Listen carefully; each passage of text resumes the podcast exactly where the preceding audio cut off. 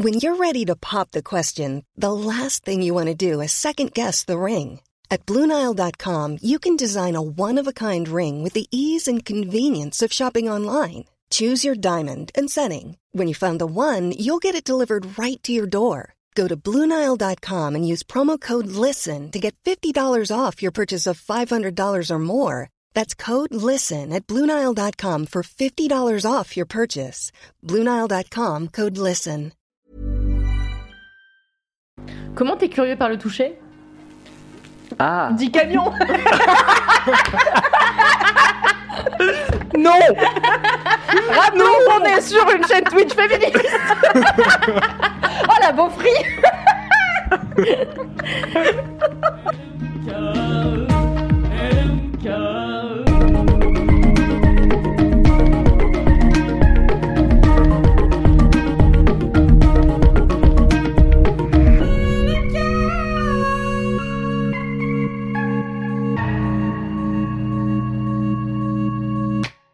Trois, Deux un, Joyeux Bonne année. Bonjour à tout le monde ça va, on n'a pas fait trop de bruit. Bonsoir Internet, bonjour, bon après-midi. Bienvenue dans tout le temps. Laisse-moi kiffer en live. Eh ouais. C'est Wow. le dernier mercredi du mois. J'ai donc le chat sous le nez. Nous sommes sur Twitch. Merci beaucoup d'être là. On va dire un petit tour de coucou à Ezok qui n'a plus d'oreilles. Ça va, Ezok, tranquille.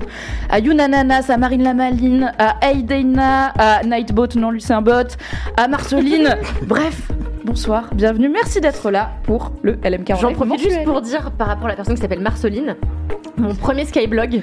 Euh, Elle vient de dire c'était trop long.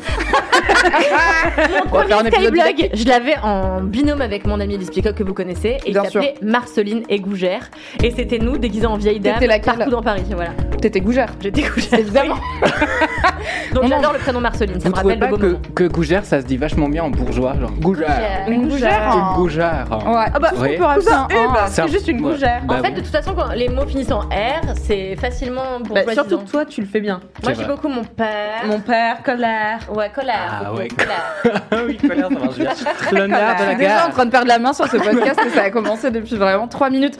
Bienvenue, je suis comme vous le voyez et comme vous l'entendez entourée d'une team de qualité pour ce. LMK en live de mars 2023 puisque nous avons avec nous Mathis. Wouh Ouais, Bonsoir, pardon. J'ai sursauté, j'étais pas au courant que j'étais là.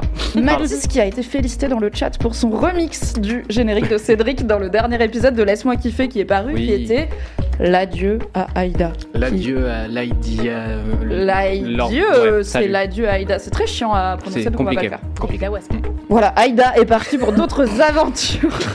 elle a quitté Mademoiselle, franchement, quelle idée originale. Et euh, elle est partie vers d'autres horizons. Il est possible qu'on la recroise au micro de Laisse-moi kiffer de temps en temps. Car, comme vous pouvez le voir, d'autres gens ont quitté Mademoiselle et sont régulièrement au micro de Laisse-moi kiffer. J'ai nommé la seule, l'unique Kalindi Rampfel. Kalindi, C'est pas faute d'avoir fermé la porte, hein, vraiment. euh, Mais comment ça va, Kalindi Est-ce que tu es ravie d'être là Je voulais dire pardon parce que la semaine dernière, je suis partie de LMK parce que j'avais le spectacle d'Edouard Baird. En fait, je me suis trompée d'heure. Donc, euh, C'est je quoi J'ai pas, j'ai pas prévenu les gens que tu m'as vraiment écrit une demi-heure après en disant je me suis trompée d'heure, que- j'aurais pu rester quoi. On était censé faire vite sur cet épisode et se presser un peu plus. Il dure deux heures. Il dure vraiment deux heures. Ah bon? Ouais, je sais pas pourquoi. Je, je sais pas. Et t'as quand même raté. 3 kiffs sur 4 en partant plus tôt, donc je sais pas ce qu'on a foutu pendant une heure et quart. Tu pars au bout mais d'une heure et quart d'épisode, quoi, vraiment, et on est en mode, eh ben, y a plus que trois kiffs. Et Ouais. voilà. C'était des super kiffs, bien sûr. Allez écouter cet épisode. Euh, Il Il y a euh, Matt Moutmout qui demande sur le chat si mon haut te trigger pas Kalindi à cause de ta tripophobie, euh, la Bah phobie non, des trous. Mais là, c'est un imprimé panthère. haut léopard, donc ça va. C'est pas, c'est pas des trous. Si c'était des trous, genre Mais les des encrochés, c'est un problème. En fait, voilà. si c'est si c'est du tissu ou whatever, je m'en fous. C'est euh, quand c'est en relief, quoi. Ah oui, je vois. Comme les, les fameuses fleurs de lotus qui Les beaucoup aux les personnes coraux et des trucs comme ça, quoi. Et il y a Marine qui dit Je viens de repenser aux présentations d'Alix. C'était quand même une sacrée era quand elle était présentatrice. C'est vrai. C'est très vrai. Alix. Martineau est parmi nous Ouais Trop content d'être là. avec un très beau crop top quand Ah même. oui. Peut-on voilà, admirer ce crop top dauphin d'une qualité incroyable Et il y a marqué Bonsoir BSR sur, euh, Exactement. sur la manche. euh, C'est bonsoir. Bonsoir. Ah ouais. C'est un connais. t-shirt du gratin, du gratin dauphinois. Oh, Voilà. Merci. Vraiment. Merci. N'hésitez pas à sub à la Merci. chaîne pour plus de jeux de mots. Je suis- N'hésitez pas. Merci, je suis alcoolique. À Alice ne Martineau, pas ça va confondre avec le gratin de carotte. Le quoi? Le gratin de carottes Le gratin Non, carotte. pas des blagues sur Ah. SS. Non. Carotte, c'est quoi? Non, C'est c'est une blague de 117. d'OSS 117. Oh là, je suis pas assez fan. C'est pas une blague de Bah, mascu, oui. c'est juste une blague d'OSS 117. Mais Donc, Que les mascus reprennent. Oui. Comme beaucoup, de blagues d'OSS 117. Ça va, Alix Martineau C'est ta première fois dans ce nouveau studio, visiblement Ben oui, tout à fait. Je suis très impressionnée. Où est-ce que je regarde? C'est laquelle ma caméra? Où est ma glam team? Euh, Alors, on a une caméra ici, une caméra là, une caméra là. Ok. On n'a pas fait de changement de plan au fur et à mesure que je le disais. Voilà. Ah ouais, super. ah vas-y, je peux faire, je peux faire un truc genre. Ah putain, je te déteste. Tac. C'est Ok. cette case. C'est Ah, 7 cam vas-y, et c'est et- 7 cam. Voilà, bon, on Mais la voit là, du pas. L'effet est vraiment limité. Mais- voilà. On nous suggère de mettre en place euh, un bocal où quand tu dis un jeu de mots pourri, on met un billet dedans. Le problème c'est qu'après on n'a plus d'argent. Vraiment c'est Oui. un gros budget. Vous êtes si c'est charmant, mais je juste suis déjà Mathis qui le pauvre. fait, voilà. Faudrait Oui, que ça. son salaire soit doublé afin qu'il puisse compenser la baisse de revenus générée par ce bocal à jeu de mots. Mais on y Mm. pense si vous ne sevez pas à la chaîne. Peut-être qu'un jour LMK sera financé grâce au bocal à jeu de mots éclaté de Mathis. Ou juste à chaque fois qu'il y a un jeu de mots, vous sebez. Oui, vous pouvez faire ça. Ah, Comme ça, ouais. c'est pas notre argent, c'est le vôtre. C'est vrai. Astuce Et moi, comme d'habitude, je suis Mimi, je suis Ouais, créatrice oui. de contenu indépendant et ravie d'être dans Laisse-moi kiffer. Bravo Ouais. Mimi. particulièrement de bonne humeur ce soir, car Kalindi m'a dit que je ressemblais à Sofia Vergara dans Modern Family. Saison qui est 2. Saison 2, c'est très précis. Top 3 des meufs qu'on a envie d'être dans la vie, je pense, collectivement. Même les gars, je pense que tout le monde a un peu envie d'être Sofia Vergara. Donc, Avec euh, Sophie qu'elle a, ça me tue quoi. Attends, top 3 du coup des personnes qu'on veut être dans la vie. Des meufs. Des, des meufs. Sophie d'avant. La dame que t'as dit. Sophie tellement blanc, waouh. mais Non, non, non. T'es tellement blanc. Est-ce que c'est parce qu'elle fait le truc des enchères et t'aimes bien le truc des enchères? Non, je déteste Sophie d'avant. Oh, comment ça s'appelle? Ça c'est chambé Affaire ça. conclue Affaire conclue. Affaire Ça, ma daronne, elle, elle adore parce qu'elle se dit peut-être qu'on a aussi dans le, Eh dans le oui. garage des choses qui valent des trésors. C'est vrai. fais, non, car tu as mes cours de maths, de CE2. Je ne pense pas que ça vaut de l'argent. Une bonne transition vers ta question. Tout à fait Oh là là, il est fort. La question, un petit peu en l'honneur de vous deux, j'avoue, Ouais. parce que je me suis dit que vous serez des bonnes cobayes pour cette question. En plus, on s'en est parlé, on s'est dit, moi j'ai rien de bizarre. Ouais, c'est clair. Je- alors, j'ai vu un spoiler pour toi, déjà tu mens. Et aussi Kalindi, je doute, c'est quand même la personne qui a par exemple fait bénir son chat. Bref, la question que j'ai voulu vous poser aujourd'hui, c'est c'est quoi le truc le plus chelou qu'on peut trouver chez vous, que vous possédez dans votre appartement? On va commencer avec toi, Mathis. Moi, je vais pas être euh, très très très très fancy. J'ai du du spray pour bonne haleine pour chien. Ah oui.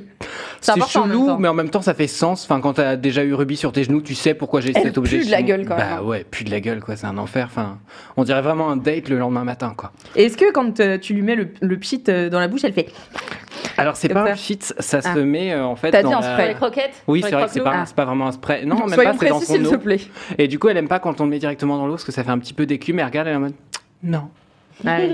Donc, euh, il faut ruser un peu, il faut le mettre avant l'eau et faire en sorte que ça mousse pas trop et tout, sinon elle boit pas. Ouais. Et est-ce que ça marche? Bah ouais, ça marche plutôt bien. Ça lui... Alors, ça donne pas bonne haleine non plus. Enfin, je lui roule À peu de pelle, mais voilà. nul n'est tenu. Voilà euh, ce que t'as dit. Et euh, mais euh, par contre, ça annule un peu le, le fait qu'elle est enfin qu'on a l'impression qu'elle ait bouffé un trottoir, quoi. Enfin, donc, Tu connais dans ta life? Tu peux pas aller raconter ta life ailleurs Pourquoi je me fais raqueter en direct là? Non, dans ta Agressive. Mais non, c'est des, c'est des, c'est des gourmandises pour. Ah oui, j'ai une pour, photo de euh, toi pour- avec un Ah, paquet de dental. dental. Oui, life. ok. Dental Life. Ce Oui, podcast bah, n'est pas sponsorisé par Dental. Je comprenais pas pourquoi vous riez. Bah c'est charmé parce que en fait euh, le langue jambon le chien de ma mère pareil euh, elle aime pas euh, les autres trucs que ça Mm. et donc c'est un gros c'est son petit goûter quoi d'ailleurs quand tu lui dis tu veux ton petit goûter?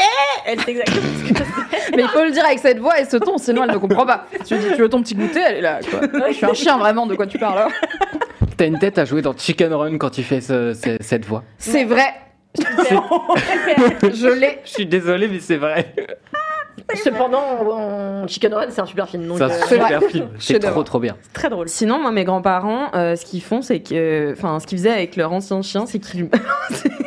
en fait, on écoutait les grosses têtes. euh, Ah, Et euh, j'étais à l'arrière de la voiture C'est et pour parfois ça. ils balançaient des Vichy euh, pour Vicky, j'adorais les qui était bichis. leur chien qui puait de la gueule. Ah, j'étais pas le un chien chien. bouffait des Vichy. Ouais, le chien bouffait des C'est Vichy. ouf. Avant de donner des bonbons pour humains à votre animal, renseignez-vous auprès de Tout votre vétérinaire pour savoir Ouais, si c'est une bonne idée. Sinon, achetez-lui des trucs spécial chien. Bah, mais dans ta life Je vais quand même poser la question que la France entière se pose. Est-ce que t'as déjà goûté? Non.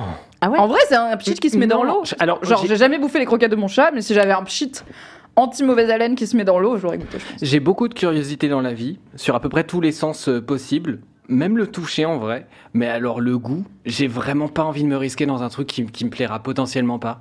C'est pour ça qu'il y a beaucoup de trucs que j'ai jamais goûté dans ma vie, je ne les en goûterai fait. pas. Je suis vraiment en mode non. Comment t'es curieux par le toucher? Ah. Dit camion Non Rappelons qu'on est sur une chaîne Twitch féministe Oh la beaufrie On n'en peut plus. C'est bien parce que ça, J'ai jamais été invité toi. ça fait un peu oublier aux gens que je viens de dire que j'aurais goûté le spray pour chien, tu vois. C'est genre, c'est quoi, t'as été plus problématique que moi, donc c'est pas grave. ok, bon. Le pire Un est toujours à pour venir dans ce pour podcast. chien, Oui. rare, mais pas si surprenant on a un chien. Non, mais voilà, en fait, j'ai pas trouvé d'autres trucs. euh, C'est ça la vérité, c'est que bon, euh, enfin, voilà, Très bien. le reste est pas particulièrement original. Et puis, bon, quand tu travailles chez Mademoiselle, tu vas pas dire Ah, God, Michel Ça, parce que bah, tout le monde en a quatre, donc tu vois, donc c'est ok. Tous les gens qui ont la chance de travailler chez Mademoiselle et d'avoir des sextoys, parfois gratuits, ça Ouais. aide. Et alors, vrai. attention, si vous, un jour vous avez un sextoy. Si- S'il y a une histoire de si vous avez un chien et un god Michel, on va s'arrêter là. Hein.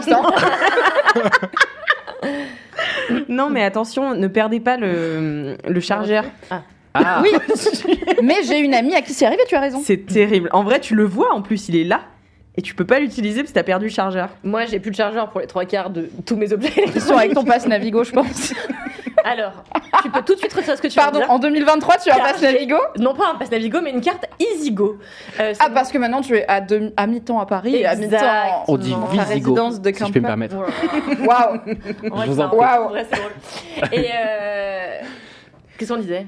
Ah, Bah, et- rien, et- nous, et les oui. et en fait, bah, juste tu les mets, quoi. C'est, Oui. ça, n'a plus que Oui. cette- c'est moins mais bon, fun.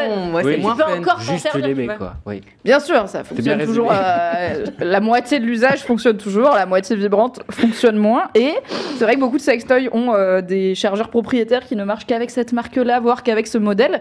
Espérons que l'Union européenne agisse Ouais, pour qu'on ait des chargeurs universels Bah oui. pour les sextoys comme pour les téléphones. Sinon, On l'a dans le cul, j'ai envie de dire. Allez, Allez. transition. Allez, Qu'est-ce qu'il y a chez toi à part des Bah, vibromasseurs sans chargeur du Ah, coup? franchement, pas grand chose, je suis désolée. Juste un rat en Euh. porcelaine de 3 bêtes, comme tout le monde. non, je pense que le truc le plus saugrenu. Alors, déjà, euh, dans ma maison de campagne que j'ai récupérée de ma tante, j'ai récupéré tout ce qu'il y avait dedans.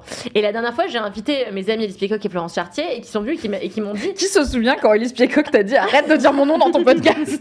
C'était en Il y a 2008. deux ans quand tu travaillais encore chez Mademoiselle. Crise des subprimes, ça. Elle a lâché depuis. Mais euh, et donc euh, elles m'ont dit et et- dans cette maison on se demande plus ce qu'il y a pas qu'est-ce qu'il y a. C'est Voilà. vrai. Donc c'est pour vous dire il y a beaucoup de choses. Euh, Est-ce que t'as un truc pour éteindre les chandelles? Ah le petit truc Ouais. là? Bah je sais pas. Bah en voilà, fait, je t'ai j'ai trouvé pas- ce qu'il y a Une Attends ventouse. mais j'ai ah, je- euh, non Peut-être dans un a- tiroir cependant. Et donc, dans cette maison, l'objet saugrenu, mais en fait, il est surtout saugrenu quand on le voit, parce qu'en fait, si je vous en parle, vous n'allez pas le trouver si saugrenu. C'est un sac de billes. Si seulement on avait Ah oui. prévu des photos à vous montrer parce qu'il y a un écran et tout, mais la mif on l'a pas fait. Voilà, il y aura pas de photos de ce, que- ce dont on est en train de vous parler là. Bah, oui. C'est-à-dire que c'est dans ma maison de campagne. Et comme j'ai appris le thème de cette émission vraiment hier, je ne pouvais pas. Mais attends, Ouais, moi, Ah je bah, crois que des j'en ai des photos. hier. de, la, de, de ce que j'ai Oui, Ah non, de toi C'est Non, compliqué de de montrer à l'écran Non, comme du ça. tien. Ah bon? Mais tu sais, j'avais pris plein de photos. Bon, ce sac de billes, qu'est-ce qu'il a de C'est un spécial sac de C'est une sculpture sac de billes lumineuse. Donc c'est un gros sac de billes comme ça. Qui Comment fait ça, on va trouver ça normal en, sans voir rien de si fou. J'ai un sac de billes, mais c'est une lampe lol. Et c'est très- Et c'est très saugrenu, d'autant plus que en fait ça a été, je l'ai appris très à la mode dans les années 70 et en fait ça appartenait à ma grand-mère. Définition très à la mode. Je ne pense pas non plus que c'était dans tous les foyers français. Peut-être pas, mais euh, en tout cas dans ma famille il y en avait trois. C'était Chez les Rampfel spécifiquement, d'accord. En fait chez ma grand-mère, euh, Madame Annie, elle avait donc ce- c'est elle qui a eu la première fois le sac de billes et après ma tante Poutouz a eu le sac de billes et ma mère a eu ce sac de billes. On avait ça et on avait les soliflores en canard. Vous vous souvenez de ces trucs là qu'il y avait chez tous les vieux là? De quoi elle parle Un soliflore en forme de canard Oui, ou du coup tu lui mets la fleur dans le bec. Bon. Non. Et donc l'autre jour je disais à Alix, bah, je vais Vaguement. leur dire euh, le sac de billes lumineux. Et elle m'a dit mais attends parce que t'as quand même un caleçon sur, euh, Sur ta, oui, sur, la lampe dans ma chambre. Hmm. Et je t'ai là, c'est pas un objet en soi-même, mais en fait avec mon mec on a une ampoule euh, sans euh, comment on appelle Donc ça là, on est sorti du sac de billes, on parle d'une autre lampe Oui. sur laquelle il y a un caleçon. Je- juste pour, pour qu'on suive quand même collectivement ce qui se passe en termes Oui, d'histoire d'une personne qui n'a rien de bizarre chez elle. Oui. Non, non, mais là, c'est dans mon appartement à Paris. Il y a, donc, j'ai une chambre et en fait, il y a une ampoule qui est une grosse ampoule sur laquelle on peut pas mettre le au vent. Comment ça La bajour. Le haut vent. Pourquoi tu, tu, tu, tu, Parce tu qu'elle fait portes- la bajour. Tu portes des abat-jours régulièrement? Alors, Alors, Vous saurez que la mère de Camille Laurent est abat-jouriste. Voilà. Euh, incroyable Et que. Cyril euh, de Colanta fabrique des robes avec des abat-jours. c'est vrai, mais dis donc, tout est relié. Inception de la C'est le podcast de la Bajour, la Bajour Cast, bienvenue. Et donc, euh, il n'y a pas d'abat-jour pour cette lampe. Et donc, euh, comme on trouve que c'est une lumière trop agressive pour euh, lire la nuit, Mmh, on a mmh. trouvé la solution de mettre un caleçon. Et donc, c'est peut-être la seule chose vraiment bizarre que tu vois quand tu rentres chez moi, c'est ce caleçon sur euh, la Mais lampe. non, mais vous le changez quand même On régulièrement. change Il est régulièrement le caleçon, bien que mon ampoule ne suit pas de la bite. Mon ampoule ne suit pas de la bite sera donc le titre de cet épisode. On est ravis, on peut boucler. Voilà, 18h50, on va boire des coups. Est-ce que c'est un caleçon noir ou coloré? Est-ce que vous changez dépend, d'ambiance ça euh, dépend. lumineuse? Voilà, vous êtes là. Attends, là, on va passer un moment un peu caliente. On met le caleçon rouge. Et la dernière fois, je rentre chez elle et je vois. Tu vois le caleçon rouge, tu te dis oh non, je le suis trop. Non, c'était pire. C'était le pyjama que je lui ai cousu et offert Oh. sur la, sur la lampe. Même j'avais réglé dedans, donc de toute façon. voilà. Du coup, ça fait lumière bicolore un peu sympa. Ça fait des jeux de clair-obscur pas mal. On rappelle que si vous avez du sang sur euh, des vêtements, euh, lavez-les à l'eau froide. Voilà, l'eau chaude ça fixe le sang et puis gardez la pêche car des fois ça ne suffit pas et vous avez juste le somme. C'est normal. C'est vrai. J'ai- J'aimerais revenir un instant sur ce sac de billes. Mhm. Je ne dirais pas Ok. me le J'ai pas retrouvé la visuellement. photo. T'as pas retrouvé Ok. C'est un- c'est- c'est- en termes de taille. C'est gros comme ça. Donc voilà, pour, pour vous qui nous écoutez en podcast, on est sur. On euh, faire le tour d'une personne. euh, Voilà, vous prenez quelqu'un Ouais, dans vos bras, près. ça fait à peu près ce tour-là. Et en fait, c'est donc un sac en espèce de jute noire avec des billes de verre. Mm. Et on dirait vraiment un sac de billes. Et en fait, tout est collé et t'appuies et ça fait la lumière. quoi. C'est une lampe en fait. Vraiment. Je crois que je trouve ça un peu sympa. Alors, moi, tout le monde m'a dit Mais c'est hideux. Et moi, quand j'ai fait le tri dans ma maison, que j'ai jeté la moitié des trucs, j'ai gardé volontairement ce sac de billes. Parce que j'étais là, vous trouvez ça hideux parmi toutes les horreurs qu'il y a? Parce qu'il y a beaucoup de trucs bah, un peu vieillots qui rappellent vraiment la campagne. Ma, grand- ma, ma tante était très premier degré. Donc, qui n'en veut euh, Des statues de poules, euh, des trucs avec des, des comment on appelle, les- des vaches, des, tout ça. Oui, il y a un thème euh, basse-cour, quoi. Un thème très basse-cour. Un drapeau nazi. Euh, le Un fusil sans permis. le enfin, starter quoi. pack. Euh, bon, La campagne. Comme vous et moi, surtout comme vous. Voilà. bon. qu'il est drôle. Et, euh, et du coup, euh, et donc, tout le monde m'avait dit c'est hideux, c'est hideux. J'avais dit, attendez, parce que là, vous voyez ça avec toutes les merdes. Mais une fois que Hmm. j'aurai enlevé toutes les merdes, et donc j'ai gardé, et là, je curation. trouvé le bon endroit. Et en fait, tout est une question de. hum, Comment on appelle dans les. De achalandage. Et- D'achalandage, tout à fait. J'allais dire Il le là, il est contexte là, qui il marche là. aussi. Ah, là, Attendez, je vais le montrer à la Alors, cam. attendez, il faut que le monde voit ça. Non, mais garde parce que c'est une story. Garde le doigt dessus. ouais. Ah oui, bah c'est vraiment ça. Putain, tu l'avais pris. hein. C'est le meilleur moment de ce podcast. Je fais pas du tout la mise au point. Si notre vidéo a très bien travaillé pour que ça garde la mise au point sur nous, mais du coup, je vous, vous mettra sur Instagram. C'est le meilleur moment du live. Ma grosse tête là. Bah t'avais aussi donc euh, bah, j'en profite euh, pour parler des autres trucs bizarres qu'il y avait chez toi. Euh, une horloge en forme de conserve de sauce tomate, c'est- dans le paquet. Euh, une poêle qui fait déco donc qui est accrochée au mur avec Ah ouais. des autocollants de poivrons dessus. Des autocollants moches, hein, il faut quand même préciser voilà. que c'est pas des jolis autocollants de fruits et légumes. Et Alors, ça, qui hein. te permet Désolé, ils sont moches. C'était des au- Alors que- autocollanta. La lampe sac de billes, T'as vu, elle a un petit charme. Merci. Et donc là, je en vrai, je la déteste pas. Moi j'aime bien, je l'ai isolée dans la chambre blanche où tout est blanc, tout est très épuré. Et de fait, elle apporte un, un petit côté un peu rétro, en vrai un peu art moderne, tu vois. Satanas, Art ouais. déco, pardon. Hein Rétro Satanas, plutôt. T'en lances juste et tu vois ce qu'il prend quoi. C'est une forme de mitraillette. Bah, c'est un flux ça, hein. continu. Euh, pour voilà. de réussir L'eau. le 9 pirates. Donc, euh, non, mais pour pas les quoi, enfants. non, mais c'est une règle. Hein et, euh, Comme pour les crêpes, voilà, tout ça quoi. Pas toi spécifiquement. Mais les T'es pas dans pire ton que genre. les autres, quoi. mais t'es mauvais comme tout le monde quoi. voilà, c'est ça.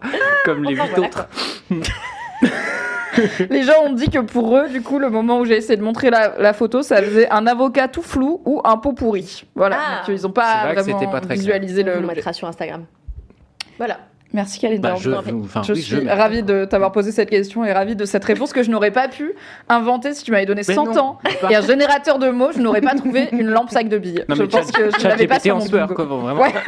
Tu peux pas chat générer Kalindi Rampel, c'est pas C'est vraiment le contre-argument à ChatGPT, c'est Kalindi Ramphel, c'est tout. Voilà. Il y a Hodaro- Ho- Hoadorable qui dit on veut une vidéo home tour de ta maison dans le Perche. Oui, c'est Ah prévu ouais. pour quand j'aurai repeint mes poutres en fait. Voilà. Ouais, ça m'arrive. J'ai un début de vanne salace, mais je vais pas la faire. Alex Martino Qu'est-ce qu'il y a de chelou chez toi? Bah moi c'est pareil, euh, rien de très chelou. J'ai euh, Je sais pas, alors euh, ma vieille mère m'a offert euh, pour Noël un chauffe-foyer qui est une sorte de fausse cheminée et c'est aussi un chauffage électrique qui fait de la, qui fait de la lumière et fait comme si c'était des flammes. Est-ce les? Mm, Ah non, pas du tout, c'est D'accord. très beau. C'est très beau, mais du coup, c'est pas bizarre, euh, vraiment, c'est juste étonnant, quoi. Enfin, c'est euh, sympa. Euh, Moi, aussi, j'adore. Non, mais en fait, mon. Ouais, mon. Peut-être le truc bizarre que j'ai chez moi. Ah, si, j'ai des rajouts qui, blonds qui datent de mon anniversaire l'année dernière. Euh, Qui ont été posés dans tes cheveux et, détachés ou qui sont neufs qui sont neufs. euh, D'accord. voilà. Bon. Ça va. mais qui ont été posés dans les cheveux de mes amis et Ah, euh, mes plusieurs amis dans la soirée. Enfin bref. Et non, j'ai en fait un masque de de catch. Voilà. Que j'ai acheté au Mexique. Je vous Un propose, masque de lucha libre, donc. Je vous Oui, propose tout, de suite de découvrir ce masque. Et, Celui-là, on avait prévu. et euh, j'ouvre cette parenthèse maintenant pendant que j'y pense. Mais j'avais un objet chelou, j'y ai pas pensé, je vous le dis après. Ah, Ok. super. Attention, waouh Ah. Voilà. Je me suis fait spoiler cette photo pendant le- les réglages techniques et j'étais vraiment genre j'ai tourné le dos à l'écran en mode je veux plus rien voir. Je suis déjà si heureuse. Je le, rem- je remettrai régulièrement pendant le live. Ouais. Ah oui, à des moments random. J'espère que tu auras des kiffs bien sérieux, bien culture, Alix. C'est c'est très beau comment as-tu choisi ces mots- ces- ces- ce thème euh, bleu et or, Euh, ainsi eh que bien, finalement le catholicisme euh, vaillant quoi, une forme de croisade, tu vois. dans Bah, l'idée. c'est mes, c'est mes années puis du fou qui se sont réincarnées euh, dans ce. dans C'est mes ce- années de Villiers. Catch me later. C'est la- l'époque où t'étais folle du puits Waouh.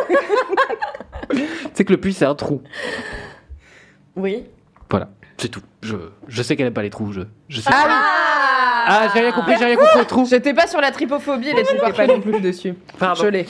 Euh, et non, oui, Oh là non, là, le en fait, bide. euh, on faisait un. C'était violent. En fait, Bah, je savais pas Brûle comment te réussi, sauver. il faut rater 9 écoute. La, Plus tempé- la température a chuté de 16 degrés, genre vraiment euh, la Vendée. Perso, j'ai chaud donc ça m'arrange. Non, mais oui, en fait, c'était avec euh, mon amie euh, Anne. euh, on était en train d'attendre pour la lucha libre et on se faisait des petits, euh, des petits cap ou pas cap. Et donc, on s'est dit cap ou pas cap d'aller à la lucha libre en portant un masque de lucha libre. et donc, on en a acheté dans le stand juste derrière. Est-ce que ça tient chaud? On a l'air de Ça suer tient un peu dedans. très chaud. Et en fait, je n'avais pas le droit de le porter pendant le la Bah, lucha faut libre. respecter, c'est un uniforme professionnel. Exactement. Donc euh, et puis on peut pas respirer. Enfin bon, c'est un petit un petit enfer finalement que j'ai payé euh, 10 euros.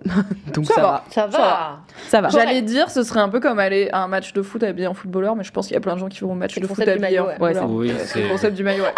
le maillot, ça marche. Le masque euh, de lucha libre, ça ne marche pas. Voilà, c'est pas un très bon exemple. Voilà. Donc euh, c'est parce qu'on devait porter le masque. euh, Covid. Ah, Ah, Et si tu le mettais sur le masque Ouais. Ça faisait beaucoup de choses pour pas respirer du coup. Ouais, je pense vraiment tu, tu as peu oui, c'est d'oxygénation. quoi. cagoule, ouais. C'est ça.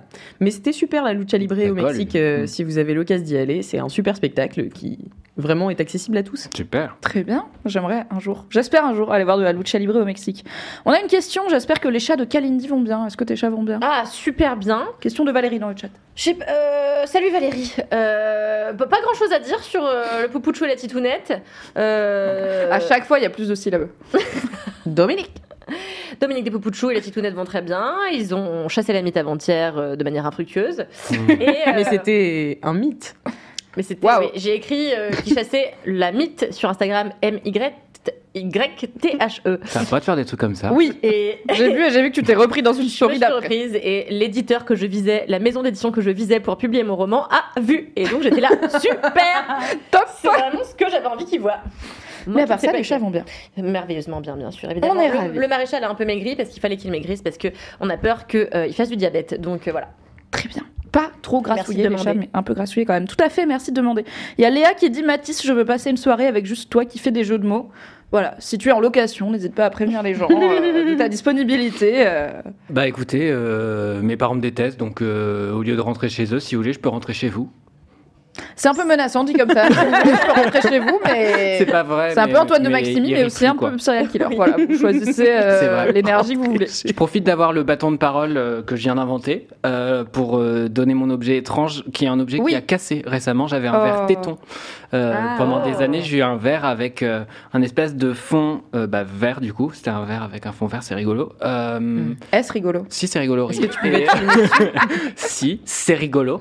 Et il y avait un- une espèce de petit petite montée comme ça, enfin un téton quoi, tout rouge. euh, Mais fait exprès, c'était vraiment un verre téton ou Je sais pas ça si c'était délibéré, ce que ça représentait, de la lave, euh, le piton de la fournaise ou un téton. Je, je sais pas. Je, je sais pas, ça ressemblait à un téton coupé dans un verre et en fait le verre a cassé récemment et j'étais en deuil et du coup j'ai fait une story par rapport à ça et plein de gens m'ont dit ah mais on a les mêmes donc c'est pas si étrange que ça finalement ça va peut-être pas le coup de faire cette parenthèse. À vous. C'était une super parenthèse, merci Mathis. Moi j'ai brainstormé avec mon mec parce que j'habite avec lui et que je sais que moi je possède pas trop de trucs chelous parce que je. je, je- J'ai fait une Marie Kondo, j'ai débarrassé plein plein de trucs euh, dont je me sers pas, j'aime pas entasser des trucs, donc j'ai fait un gros tri avant notre déménagement euh, l'année dernière, et non pas la semaine dernière, mais je sais que mon mec a un peu moins fait de tri. Enfin, il en a fait beaucoup, mais il est un peu moins flippé que moi à l'idée d'entasser des choses, donc il a tout ça pour... Il a gardé des trucs que moi j'aurais jetés, ok, mais il voulait les garder, j'ai dit d'accord. Du coup, je lui ai dit, c'est sûr que toi, t'as des trucs chelous, et ils sont finalement chez nous, donc ça compte pour laisse-moi kiffer, donc qu'est-ce qu'on a de bizarre? On a brainstormé, et je pense que le mieux que j'ai, c'est, j'ai un oignon, mais c'est une peluche. Donc j'ai une peluche en forme d'oignon, Oh, mignon, avec un petit visage brodé, enfin il a, du coup, on a euh, une peluche en forme d'oignon, tout dodu, avec un petit visage brodé qui a juste deux yeux et un sourire bête. Oh, trop génial. Et euh, c'est son meilleur copain Pipo Mantis qui lui a offert parce qu'ils se sont fait des duos de cadeaux euh, mignons, ce qui est quand même très pur dans la vie. et du coup, sur l'étagère, dans le couloir, on a un petit oignon content et quand je passe devant, je suis là. Ah, Trop mignon. mignon. C'est trop chou. Alors ça me fait penser que dans Top Chef cette année, il y a une candidate qui a un oignon totem. Donc elle est tout le temps en train de cuisiner avec son oignon sur lequel elle a fait un visage comme dans Castaway. Et donc euh, c'est tout le temps comme ça. Wilson oui, exactement, c'est Wilson. Et, euh, et Et voilà. c'est échange d'oignons à chaque fois ou juste il Bah, pourrit C'est la euh, question que je me pose. Ah oui. Je pense qu'il. J'espère. sans doute qu'elle le change, ouais. elle refait son visage. Donc non. Mhm. Pour des raisons d'hygiène, on espère parce que ça pousse au bout d'un moment les Ouais, oignons. c'est ça. On a un coucou à dire à Jane, Jane DLF dans le chat, qui nous dit un coucou d'Osaka au Japon, où je vous regarde au lieu de dormir car il est 2h du matin. Merci pour vos émissions. Oh. Est-ce qu'on claque notre plus beau Hi Japan? Hi Japan. Hi Japan. Ravi. Voilà pour tout ce qu'on a chez nous. Et c'est aussi l'occasion, avant de passer aux commentaires, de vous rappeler que comme c'est le live Twitch, LMK Rock is on. Donc vous pouvez lâcher vos dédicaces dans le chat pour vos proches qui écoutent Laisse-moi kiffer, leur faire des petites big up comme si on était sur Skyrock. Et comme ça, la prochaine fois que vos proches écouteront Laisse-moi kiffer, car c'est des personnes de goût, ils pourront vous entendre dire Ah, hi, euh, machin, euh, des bisous, euh, super, euh, vive Laisse-moi kiffer, faites-en de la pub autour de vous Ça a l'air nul quand ou autre dédicace que vous pouvez faire mieux par exemple chez vous quoi. C'était un exemple pour que vous puissiez me challenger Mm. et faire mieux dans le chat. Donc foutez-les dans le chat, je vais essayer de les copier-coller et de les noter pour euh, vous les donner au fur et à mesure. Il y a Ezok qui me demande est-ce que tu as cédé ton kit de broderie? C'est déjà c'est pas la peine d'être désagréable par rapport au fait que j'ai fait de la broderie. c'est drôle, ça fonctionne. Que j'ai fait de la broderie Ah, des gags très podcast. 20 Ouais, minutes c'est dans ma vie. Euh, et, euh, et je ne l'ai pas jeté, je ne l'ai pas cédé, je l'ai gardé. Euh, Je me suis- Ça fait deux ans, peut-être qu'il est temps que je m'en débarrasse. Qui veut un kit de broderie euh, Voilà, vraiment neuf, très peu servi. Oh non, moi je fais Et déjà de la couture, de la mosaïque. J'ai plus le temps pour des activités extrascolaires là.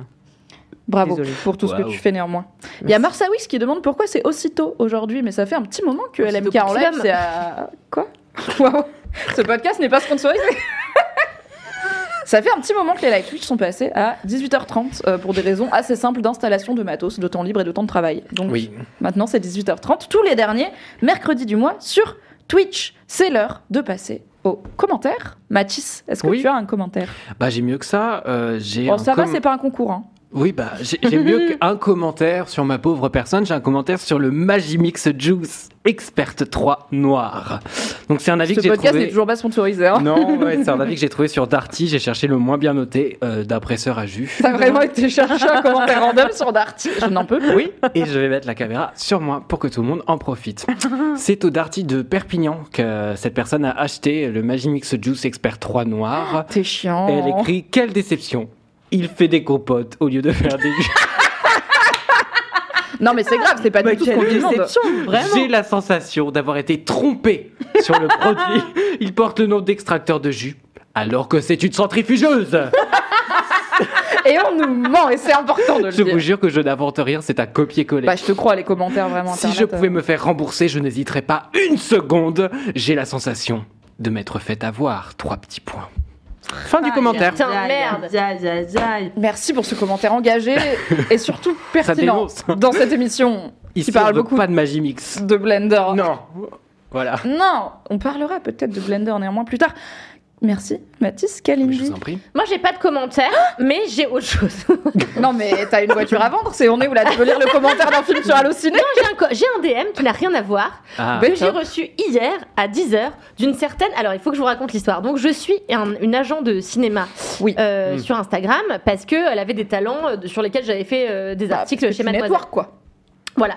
Et donc, euh, elle, m'écrit à 20h Coucou, j'espère que tu vas bien. Est-ce que tu serais disponible maintenant pour faire des tests vidéo pour un film? Est-ce que tu connais la vie d'Adèle Réponds-moi vite C'est vraiment la fin de message la plus flippante. Est-ce que tu connais la vie d'Adèle C'est là. Exactement. Je réponds Hello Emma, oui, je connais la vie d'Adèle. Des tests vidéo, pourquoi Elle me dit Tu me réponds que maintenant, ma chérie.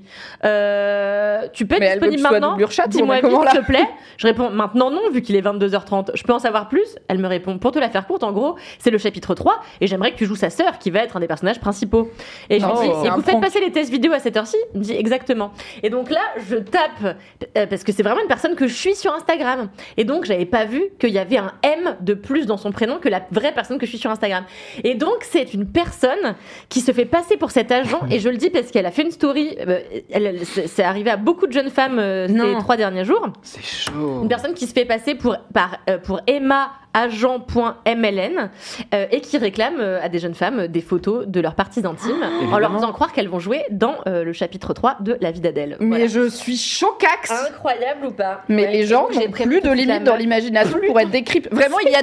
Tu, tu peux voir des schnecks gratuitement sur internet. Hein. T'es pas obligé d'aller Non, mais là, je gens. pense qu'il y aurait une histoire de raquette, tu vois. du Ah, coup, en euh, plus. de- Ouais, ouais, ouais, ouais. Sophie du Stream Deck. Yes. Voilà. Choqué, mais merci Kalindi de vous faire de la prévention dans ce podcast. Je fais de la attends. prévention, voilà. Oh là là. Et moi, je préviens contre les centrifugeuses. C'est tout à fait. euh, Deux noble commentaires aussi. politiquement importants. Centrifugeuses qui se prennent pour des extracteurs de jus, c'est ça Non, le problème. attends, oh. Tout le monde sait qu'en plus les escargots Hein c'est plus cher et ça fait moins de trucs donc autant acheter une Bah centrifugeuse voilà. finalement. Écoute. Merci Kalindi. Euh. N'hésitez pas à arrêter d'être des connards sur internet. hein, voilà, c'est une reco Mm. en général pour l'intégralité du monde. Alix Martineau, alors ça fait longtemps que tu n'es pas venu. Ouais. Est-ce que tu as un commentaire d'autres choses à lire ou un, un Bah. peu laisse-moi kiffer idéalement mais Bah là, j'ai envoyé un message à mes copines. J'ai dit envoyez le commentaire de la police SVP Juliette Ekam du commissariat. Et elles m'ont dit bonjour Alix. Oui, parce que t'as pas dit bonjour. Et voilà, j'ai pas dit bonjour, mais donc elles me l'ont pas envoyé. C'est mes potes qui ont, si je me souviens bien, commenté, euh, enfin fait un- une évaluation de la police à Marseille. Et elles ont laissé un, un commentaire avec leurs photos. Genre euh, et- TripAdvisor. Ouais, c'est Incroyable. c'est drôle. Bah voilà, Voilà. je l'ai pas. Un donc, autre euh, commentaire qui n'est pas de laisse-moi kiffer qui arrivera peut-être à un moment au fil de ce podcast. Émission Ça toujours pertinente. Voilà. Toujours. Souvent inattendu. quand même. Moi, j'ai un commentaire de Mathilde qui viendra avec des photos qu'on va vous montrer et qui viendra aussi avec un appel. Donc soyez concentrés. Oh là Ah putain, ouais. Mathilde Poussin sur. Instagram, tout attaché. Mathilde Poussin me dit Salut Mimi, juste un petit message pour te dire que je suis une fidèle auditrice de LMK. J'écoute depuis l'épisode 2, mais j'ai aussi écouté le 1 et vous mettez tellement de petits rayons de soleil dans mes semaines. Les derniers épisodes, je me suis bien marrée à vous écouter sur mon tracteur. Et Mathilde m'a envoyé des preuves. Oh. La vue de son tracteur et un petit Oh. selfie tracteur de toute beauté. On reconnaît le casque anti-bruit de professionnel. Exactement. Et Mathilde me dit, vous avez des paysannes parmi vos auditeurs et auditrices. D'ailleurs, si tu connais d'autres paysannes, auditrices de Laisse-moi kiffer, j'aimerais discuter avec elles. Donc je lui ai dit, écoute, je vais passer le mot. Et elle me dit, lesbienne, c'est encore Merde. mieux, mais ça commence peut-être à être Putain, niche. mais l'amour Donc, est dans le pré euh, chez nous, genre. L'amour est dans le pré LMK édition. My god. Si le premier LMK baby, c'est le baby de deux paysannes lesbiennes qui écoutent Laisse-moi kiffer, qui ont réussi à se trouver, Incroyable. ce serait la plus belle bien. victoire pour ce podcast. Donc C'est voilà. la plus belle pub du podcast aussi, quoi. C'est Hmm. clair. De fou. Ah, j'avoue, on en ferait des affiches dans le métro et tout. C'est clair.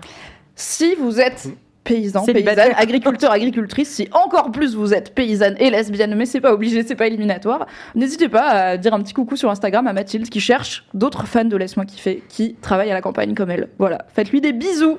On adore l'activité tracteur, dit Ho adorable dans le chat et elle a bien raison.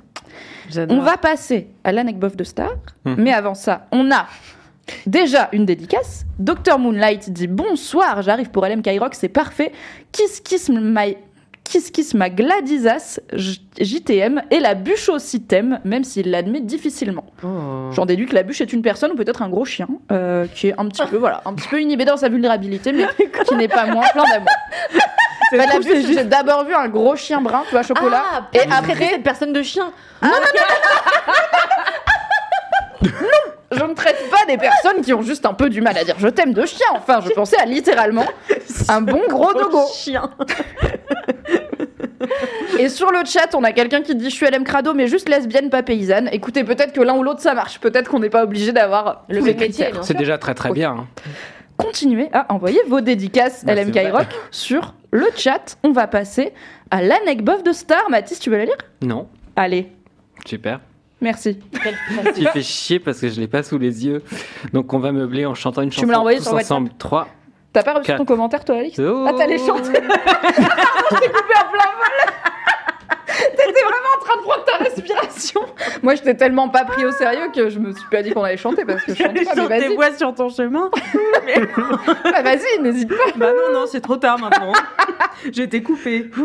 Euh, du coup, tu m'as dit anecdote de star hein, plutôt que LMK pratique pour l'instant Anecdote de Star et ensuite on fera le Oh, LMK ok. pratique. Euh, On est sûr que tu en as plus le en time. plus de rubriques. Non, parce que ça remplace Mais le message boubou, tu vois. Mais oui. Non, il n'y a plus de message boubou. Si, mais on alterne. Ah, d'accord.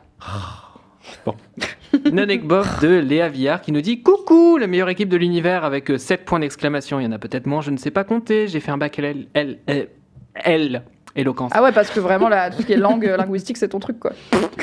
Fidèle auditrice depuis les débuts de LMK et fan absolu du jeudi grâce à vous et LMK. Trois petits points, ça fait deux fois LMK, attention. Euh, merci Léa. J'ai- commentaire composé. Ah, c'est. C'est toi qui fais les corrections ou c'est elle qui s'autocorrige Non, c'est moi qui corrige. Ah oui. Ah oui, non, ça c'est la vie de ouais. C'est moi qui ai le stylo rouge. J'ai cru entendre que Mathis avait besoin d'anecdotes. Donc à l'époque, j'avais demandé des anecdotes. Donc euh, oui. Je mangeais japonais euh, avec des potes à Talence, à côté de Bordeaux ou à, Ah oui. ou à Bordeaux, je ne sais pas. Et là, Hi, derrière- Talence. Très belle et là, derrière nous, on voit passer José Garcia et Alexandra Lamy. Ils Oh. faisaient la promo de leur film. Oh. On leur a demandé des photos. José est super sympa. Hop, je vous mets José Garcia en attendant. Comme ça, c'est- c'est divertissant. selfie José Garcia. J'aime bien José Garcia. Mais Alexandrin moins, genre Ah. diva. Voilà, donc c'est dit, hop, voilà. Euh, ensuite, avec Bof numéro 2, on prenait un verre avec mon mec dans un bar cool à Bordeaux. Pour le contexte, nous sommes infirmiers. On avait vraiment à peu Bordeaux, besoin il y de a ce toutes les contexte. stars du coup. Mais oui. Donc, Ah bon? Je comprends pas ce que ce contexte change fondamentalement en commentaire. moi non plus. Sauf si quelqu'un a un problème de santé plus tard. oui, on va voir, peut-être que ça Peut-être peut qu'ils ont jouer. sauvé la vie de Laurent Dutch. Peut-être. Non, pour l'instant, ça fait vraiment aucun sens. Bon, d'un coup, d'un coup, on voit une table voisine, une de nos chefs de service qui, ah, qui, d'accord, donc ça fait, ça fait sens le contexte, j'ai rien dit, qui mange Ah. avec Laure Manodou, Laure Manodou qui est là, voilà, bonsoir. C'est vrai qu'elle est là. On finit par discuter avec elle, elle nous invite même à participer à un marathon les semaines qui arrivent. Nous avons évidemment trop la flemme pour cela. Nous nous claquons une bise et bonne soirée après avoir papoté du 77 où je, car je- j'y vivais enfant. Et c'est pas grave. Voilà. Cette mitraillette. Oh Grâce C'est à Marie. Camier. C'est marrant ce que C'est ça l'école rime. de la street ici. Mm. C'est clair. Voilà, tout est bon. José Garcia, Alexandra Lamy, cette, cette mitraillette, c'est un podcast urbain. Voilà. Voilà, tout est bof, mais il y a des photos pour preuve. Merci pour tout. Mathis, t'es mon rayon de soleil et tu me fais beaucoup rire. C'est très gentil. C'est- C'est c'est très gentil. C'est toi qui lis là ou c'est Non, c'est toujours les commentaires. Je, je- ah, qui, qui me fait beaucoup rire, entre parenthèses, jeu de mots. Voilà, il y a, il y a quand même une, euh, une justification au fait que je Oui. fasse rire la personne. Elle Au cas où tu doutes de en quoi t'es drôle, c'est spécifiquement les jeux de mots. Bah, c'est vrai que c'est charmant. de nous tous. Non, c'est pas vrai. Continuez longtemps, SVP, on vous aime tellement. euh, et puis après, il y a des emojis, du coup, emoji euh, visage souriant, emoji trois cœurs, etc. Plein de bisous d'amour à toute l'équipe. On grandit avec vous et vos petites étapes de la vie nous font avancer aussi, Nico et Léa. Et si jamais vous en parlez, SVP, est-ce que je peux avoir une Sky dédicace Alors, Ah, une LMK Rock enfin voilà. Pour Nicolas Jourdain, le fou qui partage ma vie depuis bien trop longtemps, mais qui ose aller voir les stars comme si c'était la boulangère du coin. Clic, clic, pampan. Clic, clic, pampan. D'accord. Clic, pan, pan, pan. Oui, ça je connais. Et bah là, il y a que deux pampans, voilà. Je te guide pour la live et pardon de te laisser tourner toute la nuit LMK dans le lit. Oh Ah, ça c'est quelqu'un qui s'endort avec LMK, mais qui... Alors ok. sachez-le, pardon. quand vous écoutez un pas. podcast sur la plupart des applis, vous pouvez dire au podcast éteins-toi tout seul dans 15 minutes ou dans 30 minutes ou à la fin de l'épisode pour éviter ça à la personne qui partage vos nuits. Mais euh, si vous êtes une personne comme moi qui parfois s'endort avec un podcast, car euh, c'est compliqué, le sommeil. Bref. C'est Merci. mieux que s'endormir C'était avec un une beau- sur C'était une... belle Anecdote de star avec c'est quand même trois stars, Laure ouais, Manodou ouais. et Alexandra Lamy et, des José photos. Garcia. Et des photos, Et des, des preuves de tout ça. Parce qu'il y a ça se Tout trouve, il y a à des gens qui inventent depuis le début. euh, C'est vrai. C'est complet. Merci beaucoup pour cette anecdote qui comportait en plus une dédicace LMK Rock. Donc on est ravis. Envoyez vos anecdotes de stars et euh, vos vides bolos, etc., etc. à laisse-moi kiffer, at, non, à at Mademoiselle. laisse-moi kiffer sur Instagram en DM, c'est plus simple. On a arrêté les mails, on, on a Ouais. compris que personne n'envoie de mail en 2023, non. on est d'accord. Rien n'est plus pareil. Voilà. Ouais. Allez sur at laisse-moi kiffer, car visiblement vous n'aviez pas envie de nous envoyer des mails. C'est l'heure d'une nouvelle rubrique du coup de cette intro Ah, qu'on a légèrement spoilé, à savoir Le LMK pratique. Quand je me souviens quand Mimi me disait tes intros sont trop longues Alix. Je vois pas de quoi je parle, c'est jamais arrivé.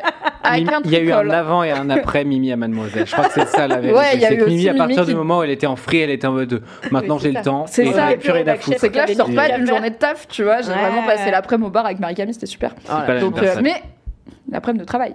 Hmm. Mais avec une pinte à un moment quand même. On n'est pas des bêtes. Hmm. Euh, ah, on a une mini anecdote sur le chat. Moi, un jour, j'ai vu Francis Lalanne à la boucherie d'Oupeville, car le saviez-vous, il s'est marié avec une jeune femme de 40 ans plus jeune que lui qui vit dans le village de ma Ah. mère. Valérie dénonce Merci Valérie pour cette micro-anecdote. Francis. Ça n'étonne personne. Oui.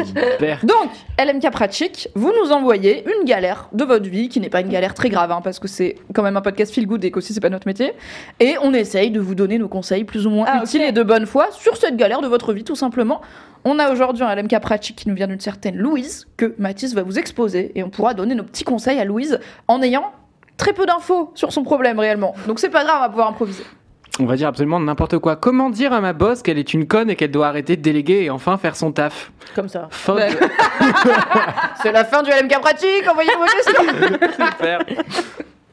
Non, c'est une Donc, bonne comme ça, question. Comment Qu'elle doit arrêter de déléguer Ouais, elle doit arrêter Ah. de déléguer ce que je pense qu'elle délègue beaucoup trop. Il faut qu'elle fasse son travail, quoi, c'est ça Oui, et Oui, enfin mais- faire son taf, c'est un texto. Mais parce que alors euh, déléguer, euh, moi mon père m'a dit un jour. euh, Elle, elle va nous citer les racines grecques, tu sais, en mode délégué, Comme disait mon délégou. et les gâtés. Et mon gâté. et ma gâtée. Ça avance à rien cette histoire. Non ça, mais ça va quelque part? Bah oui, mon père me disait un jour, parce que mon père est directeur d'une boîte, et il m'avait dit Ok. si t'es la personne la plus Et là, tu lui dis intelligente. rien? Non, bah, euh, je, je pense que j'en pense. La droite à la table et tu dis rien. Mais attends, mais moi j'ai jamais caché que je suis allée au Puy du Fou et tout. Hein. C'est vrai, c'est vrai. D'autres gens, voilà. peut-être, l'assument moins. C'est vrai. Euh, Je parle de moi. bah ouais, enfin bref, mon père euh, dirige une boîte de logement social, ça va là? Oui, Ça mais là, fait de l'argent avec les Ah logements bah des pauvres, c'est du coup. sûr, hein, ça c'est sûr. Euh, non mais euh, et donc il me disait si t'es la personne la plus intelligente de la pièce, Mhm. tu n'es pas un bon chef. Parce qu'il faut savoir déléguer. En gros, il faut employer que des gens qui sont ultra compétents et savoir leur, toi dans euh, leur déléguer. domaine. Toi, tu t'occupes juste des gens. J'allais dire qu'Aligny est un excellent chef, mais c'est vraiment différent. Surtout, tu peux pas savoir, j'ai jamais été ta chef. non, mais surtout que t'es très intelligente, donc c'est complètement con comme blague. Mais c'est pas Ainsi que talentueuse et créative, bien sûr. En plus d'être un peu sexy sans vouloir euh, grave. résumer à ton physique.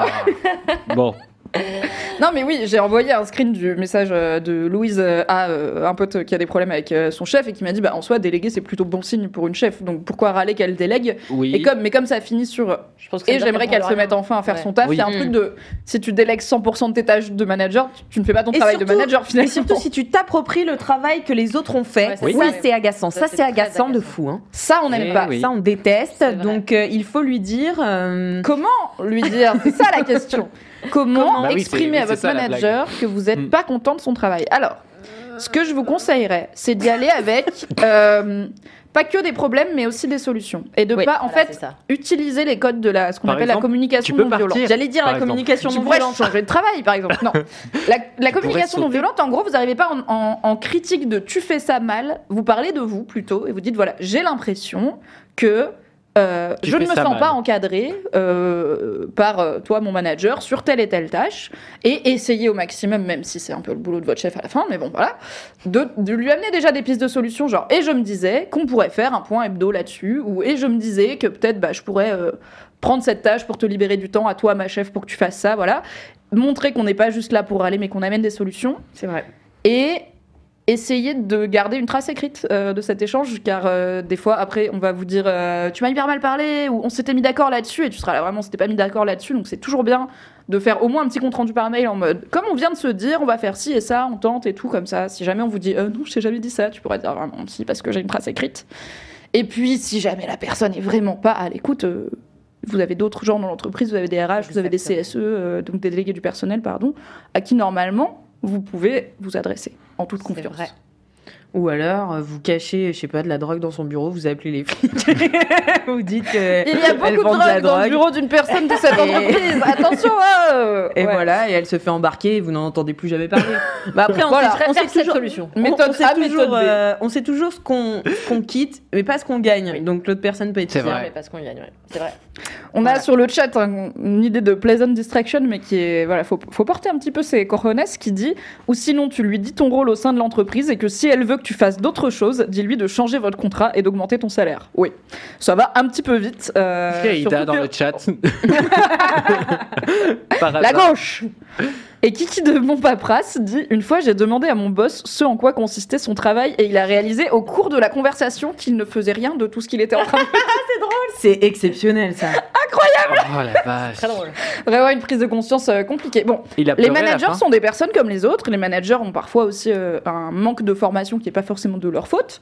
Euh, c'est aussi le rôle des équipes d'aider leur manager à être un meilleur manager, mais encore faut-il qu'il y ait un peu de bonne volonté en face euh, et d'intelligence et de bon sens euh, basique.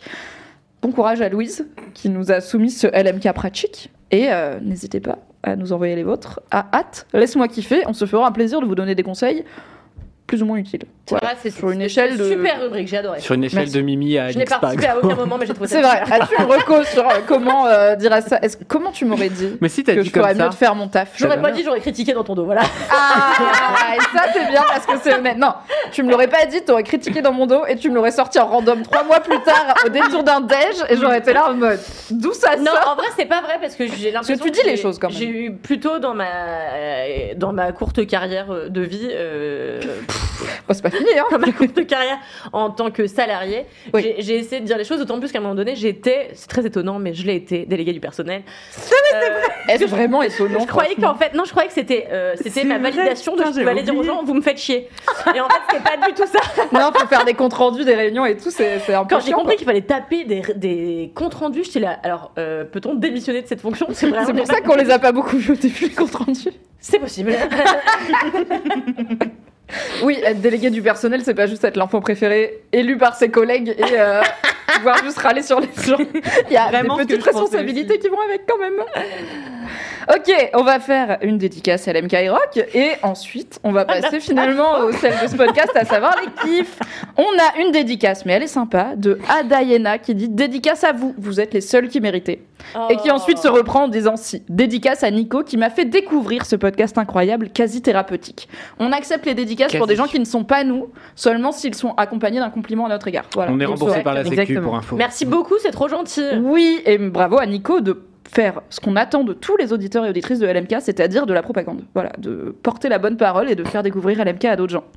C'est l'heure des kiffs, c'est donc l'heure de votre moment préféré, le jingle, Jingle, de Ouais. Marine Navan Et oui. Petit kiff particulier, cherche petit kiff refasse en particulier. fait, mais Non. Non. Pas trop timide et une pause news de savoir-faire. Les Lem Crado vont me tuer. Savoir-faire. Tellement d'amour pour ces jingles de Marine, incroyable. Et Waouh, pardon. Merci euh, Valentin, etc. T'as reçu ton Hmm. commentaire Ah oui, merci Valentin, j'ai reçu mon commentaire. Ah, le commentaire, le commentaire. de la Le police. commentaire. Oui. Donc nous euh, étions avec euh, mes amis en villégiature à Marseille et nous avions loué une voiture ou alors était-ce la nôtre? Je ne sais plus. Bref. Euh, et donc, euh, on la gare euh, un jour de marché sur une place qui nous l'a fait enlever. Donc, mes potes sont allés chercher la voiture à la fourrière et elles ont écrit euh, en mettant 5 étoiles donc au commissariat ou à la fourrière. Je crois que c'est la fourrière, du coup, je me suis trompée, c'était pas le commissariat. Agréable moment passé à Bougainville, nous permettant de faire la rencontre de personnes très accueillantes et agréables. Nous en gardons avec mon ami un souvenir impérissable. N'hésitez pas à mal vous garer, boulevard du Prado, en jour de marché pour profiter d'une expérience unique. et, en fait, trop marrant. Et en fait, elles, ont eu 24 likes quand même sur ce commentaire. Mais je pense à fourrière Tous les à gens qui travaillent à la fourrière, c'est vraiment pas leur faute si tu t'es fait enlever ta voiture, tu vois. Ils rien à Bah oui. c'est pas leur responsabilité de se faire incendier toute la fucking journée. Je pense que ce commentaire, il a sauvé des carrières. Il y avait des gens, ils étaient à ça de la démission, ils ont dit ok, c'est marrant, vas-y, Peut-être on des reste. vies. Peut-être. J'en J'allais dire des vies, je me suis dit calme-toi quand même. Moi, J'en jamais. profite pour faire passer un message. J'ai dit une T'as une fois- voiture avant mal. Non, non. La Clio 4 J'ai- en fait, j'ai parlé dans une émission de mes bisbis avec mon ancienne euh, agence de location de- Oui. Et en fait, depuis que j'ai dit ça, j'ai écrit un commentaire injurieux sur Internet. Tu as euh, reçu une mise voilà. en demeure d'un huissier. Non, non, non, c'est pas ça. C'est que depuis des tonnes d'auditeurs sont allés liker euh, ce truc-là. Donc déjà, j'ai des T'as notifications weaponize la commu LMK pour doxer ton agence immobilière. Et non seulement je reçois des notifs tout le temps, mais en plus, là l'autre jour, il y a quelqu'un qui m'a dit Cal, MDR, regarde ce que j'ai fait et tout. Et en fait, c'est une personne, donc ne faites pas ça s'il vous plaît, qui a laissé un commentaire en disant Oui, expérience désastreuse, machin et tout. Mais Euh, comme l'a dit Kalin, euh, comme Kalindi et tout machin. Et du coup, je suis là. ah N'allez là, pas ruiner des business sur Internet, de fou. parce que vois. nous, on a eu une mauvaise expérience individuelle. Ok, allez au moins vous faire maltraiter personnellement par cette agence immobilière avant de leur dire d'aller se faire foutre. Mais Merde. surtout, après, dites pas que je suis dans la sauce. Soyez pas des poucaves. Rappelez-vous que les gens qui vous lisent sur internet sont à la fois des personnes et que souvent c'est pas la personne qui vous a fait chier au guichet qui va lire votre commentaire. Donc soyez un petit peu cool, ok Mais, mais ça partait d'une très bonne intention, je le sais. Bien Euh, sûr. Merci beaucoup pour tout la l'amour. Euh, mais- Oui, c'est c'est trop gentil, merci beaucoup. Mais je pense que l'agence est avertie désormais que ce sont des chiens. Voilà. Ils, ils ont fait le nécessaire pour euh, redresser la barre. ok Mathis, c'est quoi ton mini kiff Le Pardon, cœur de l'émission. Ouais C'était pas du Le tout un début du moyen. cœur de l'émission, c'est que les mini kiffs. Alors, mon mini kiff est un kiff, un mini kiff politique. Oh. Et oui, et oui, et pas oui, car et oui. Tu Et vas oui. enfin assumer que t'es Tim Edouard Philippe depuis le C'est début. c'est un thread Twitter que j'ai vu passer et qui est pas mal euh, repassé depuis, parce que je pense que beaucoup de gens l'ont l'ont aimé, qui explique comment s'inscrire en tant que bénévole pour les JO 2024, pourquoi et comment un thread. Donc moi je suis curieux car je déteste les JO 2024, je trouve que c'est une aberration totale. Qui se tiendront, rappelons-le, à Paris. Exactement, donc Paris 2024, voilà, C'est sûr. loue mon de appart. personnes qui habitent à Paris. Non, mais je loue mon appart les deux mois d'été si vous voulez. Ouais, euh. ouais, je pense que je vais le mettre en Airbnb. Je vais me barrer à Ah payer, bah, gagner de l'argent et de ne pas être là. Il y a de quoi se faire beaucoup d'argent à ce moment-là, mais du coup, voilà, il, il explique très vite le pourquoi c'est simple, ça coûte un pognon de dingue. Euh, c'est une catastrophe écologique et sociale reposant sur une quantité invraisemblable de travail gratuit et ça a l'air de beaucoup tenir à cœur à Macron. Des JO ratés, c'est une humiliation internationale pour lui. Trois excellentes raisons de chercher à saboter l'événement, donc. Et donc, il fait tout un thread pour expliquer comment s'inscrire en tant que bénévole Et essayer d'avoir les candidatures les plus plausibles possibles, de passer le plus d'étapes de recrutement possible et vraiment la veille faire. En fait, non. Et du coup, voilà, c'est Bah, un t'es projet KO. bénévole, tu vois, ils vont faire quoi? Ils vont Bien sûr. Et, et en fait, comme c'est un projet KO, bah, moi, ça me rend très heureux. Alors, il faut savoir que dans le parcours de bénévole, du coup, il y a beaucoup de trucs dans- en termes de temps de travail qui euh, sont genre aberrantes. Enfin, c'est pas être bénévole genre deux heures, c'est des fois des trucs qui sont l'équivalent de 35 heures, voire plus. Et il y a des trucs qui sont même pas défrayés alors que t'es pas, t'es peut-être pas à côté de chez toi, etc. Et t'as des gens qui vont faire ça parce que, je sais pas, ils sont fans de sport, ils sont Oui, assez parce jeunes, qu'ils sont et ils passionnés ont l'impression que c'est euh. valorisable derrière et tout. Et ça l'est certainement dans une certaine mesure, mais du coup, enfin, je suis en mode, enfin, je sais pas, payer des gens, embaucher des gens, en fait. Et euh, voilà, du coup, j'ai, j'ai, j'ai- bah, ça fait longtemps que je me renseigne un peu sur, euh, bah, sur les JO et sur ce qui va être mis en place autour. Et en fait, euh, à chaque fois que tu te renseignes, c'est, vraiment une catastrophe. Au-delà du prestige, au-delà de- du truc chouette. Enfin, je veux dire, moi, dans l'absolu, bon, le sport, je m'en, je m'en tape complètement et j'aime pas regarder. Donc voilà, bon, ça- je suis pas le public. Oui, il faut dire de qu'on n'est toute pas la façon. cible des JO de base. quoi. Mais tu vois, par exemple, la cérémonie d'ouverture, euh, elle est mise en scène par Thomas Joly, qui est euh, un de mes metteurs en scène préférés, auquel j'ai consacré un épisode en dramatisme. N'hésitez pas à écouter mon podcast, l'épisode 2 Il est sur Starmania. Abonnez-vous. Merci beaucoup. Euh, et du, du coup, typiquement, il, bah, il travaille là-dessus, il va faire un truc super, j'en doute pas une seule seconde. Simplement, euh, voilà, je trouve que c'est un événement qui est. bah, qui est un peu, euh, c'est un peu le concours de la plus grosse à l'international en vérité. Je trouve ça très gênant de ce point de vue-là déjà.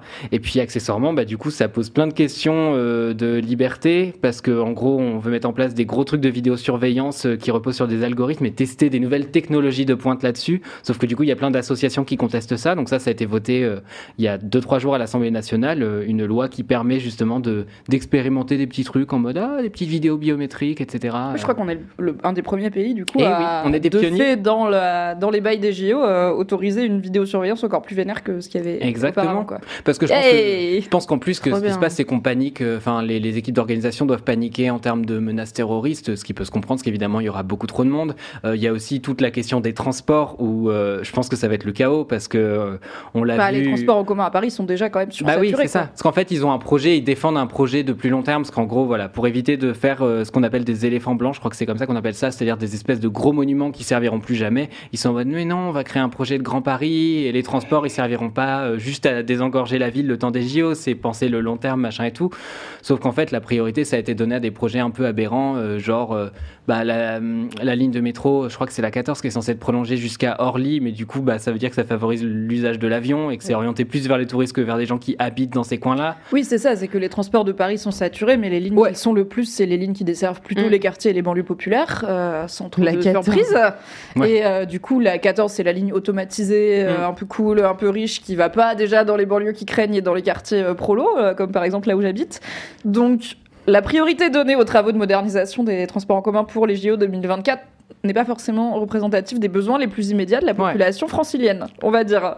Absolument. Et puis du coup, à côté de ça, évidemment, il y a un enjeu écologique qui est genre considérable. Enfin, ça interroge quand même de, de trouver une justification à un événement qui continue à construire de nouvelles structures, qui continue à construire en plus des structures monumentales et euh, bah, toutes les infrastructures autour de tout ça, le village olympique, tout ça. Et c'est juste du show-off à un moment où il y a une crise du logement, où il y a euh, des crises d'infrastructures dans plein d'autres endroits, euh, même, même dans des infrastructures sportives. Je, bah, du coup, je, je nage très souvent à Paris et dans plusieurs piscines. Ça va, on sait que tu fais du sport. Et- Alors laquelle? Euh, bah, plus Cite One Piscine, puisque t'aimes tellement la natation. Le plus souvent à Suzanne Berliou, tout simplement, parce que c'est la seule qui est quasiment tout le temps ouverte, mais qui est la piscine la plus libérale en vrai aujourd'hui, parce que c'est une des plus chères et qu'elle a un modèle. euh, Enfin, en gros, c'est un, c'est une mission de service public qui est déléguée à un, à un truc privé. prestataire privé. Ah. Et euh, enfin, c'est un peu n'importe quoi, mais comme c'est le cas sur plein de trucs de service public, parce que c'est la logique qu'on suit depuis des années de euh, donner ça à un espèce de groupe. euh, Plutôt que d'assurer Oui, ça on directement, on sous-traite exactement. Et euh, bah, hier, euh, avant-hier, j'ai été à la piscine des Amiraux, qui est très jolie, qui est un beau gros bâtiment, euh, je sais pas, un truc qui doit dater du début du 20e. Et en gros, euh, à l'intérieur, c'était marqué sur une petite feuille blanche euh, aujourd'hui c'est gratuit parce que je pense qu'ils sont en grève et qu'ils en ont plus rien à foutre. Et ils avaient marqué par contre il y a des cafards et mettez des réclamations que ça remonte, tu vois. Oh et j'avais discuté la dernière fois avec une meuf qui bossait là-bas et elle était en train d'expliquer ses conditions de travail et j'étais en mode mais enfin c'est aberrant, tu vois. Enfin, Oui, et elle, l'argent des JO, je pense pas que ça va l'aider à avoir. l'argent des JO alors peut-être qu'il y rien aura pas de changer à tout cafard ça. pendant les quelques semaines des JO. Mais et même pas encore, parce que euh, c'est pas ces infrastructures qui sont concernées, parce que ça c'est pour euh, le pecno comme moi qui va aller faire ses euh, quatre Ses longueurs de longueurs, brasse, tu vois. Euh, alors que euh, des grands équipements sportifs, etc., euh, ils vont te construire un gros truc monumental et voilà quoi. Mm.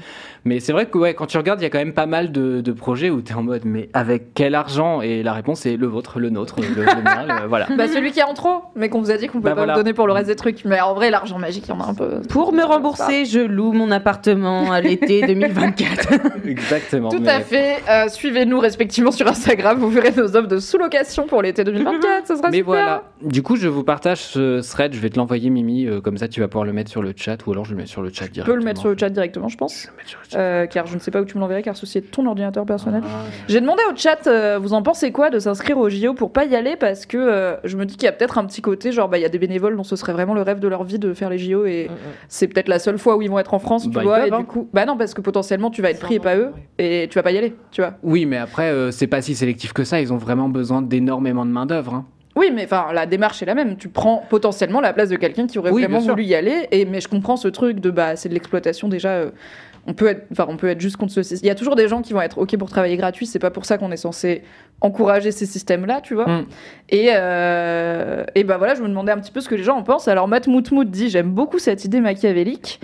Au adorable dit je suis aussi contre l'aberration des JO, mais qu'est-ce qu'on qu'est-ce qu'on envisage comme alternative pour les sportifs? Bah, je pense qu'il y a plein de types de, de compétitions à faire euh, qui sont pas obligés d'être de la même ampleur. Et puis aussi, il y a plein de Ah. pays qui ont déjà utilisé, euh, organisé les JO. Peut-être les- qu'on peut les structures. y revenir, faire un truc de. Mais de pas, il y a ouf. quatre pays, on tourne et puis, euh, puis voilà, c'est eux quoi. Mais ça, ça veut dire que t'as pas le prestige. euh, Enfin, c'est pas la même chose, quoi.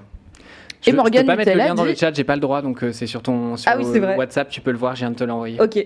Et euh, Morgan Nutella dit En vrai, bonne idée, tout brûler.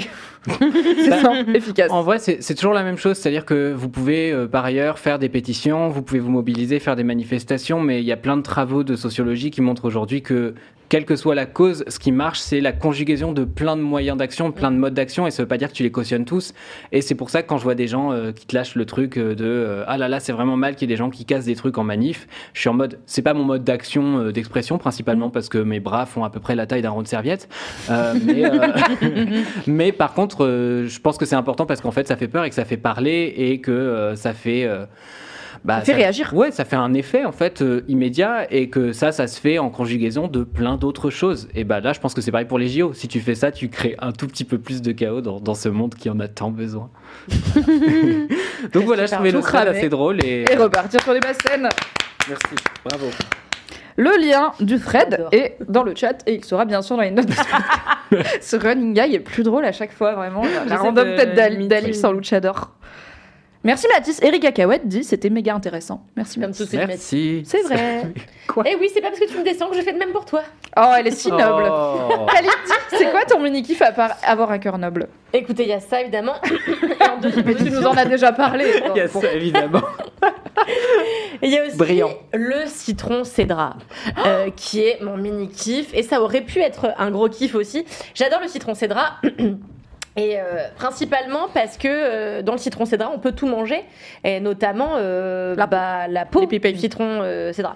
Et donc, alors comment ça se présente pour les personnes qui ne connaissent pas le citron cédra? Ça veut dire que vous n'avez jamais vu Top Chef. Oui, je connais vraiment 120% à cause de Top Chef. C'est un gros gros citron en- de forme oblongue un petit peu, mais surtout qui est très euh, nervuré, qui est dont la dont la dont la peau est très irrégulière en fait, contrairement à un citron euh, classique. Et qui est beaucoup plus gros.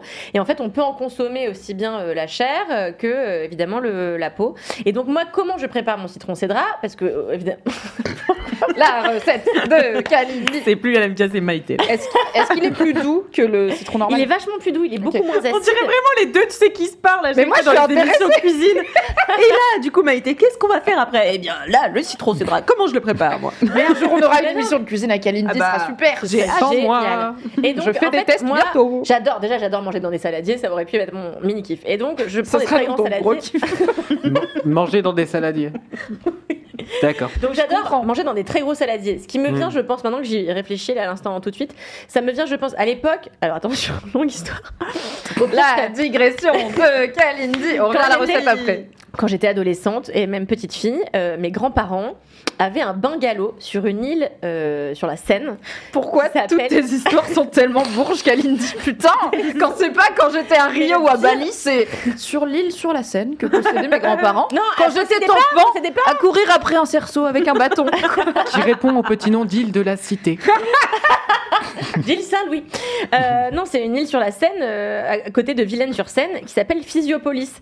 Et en fait, c'est une toute petite île sur laquelle ils ont construit plein de bungalows, mais en fait, des trucs pas très chers que mes grands-parents à l'époque avaient eu pour une bouchée de pain.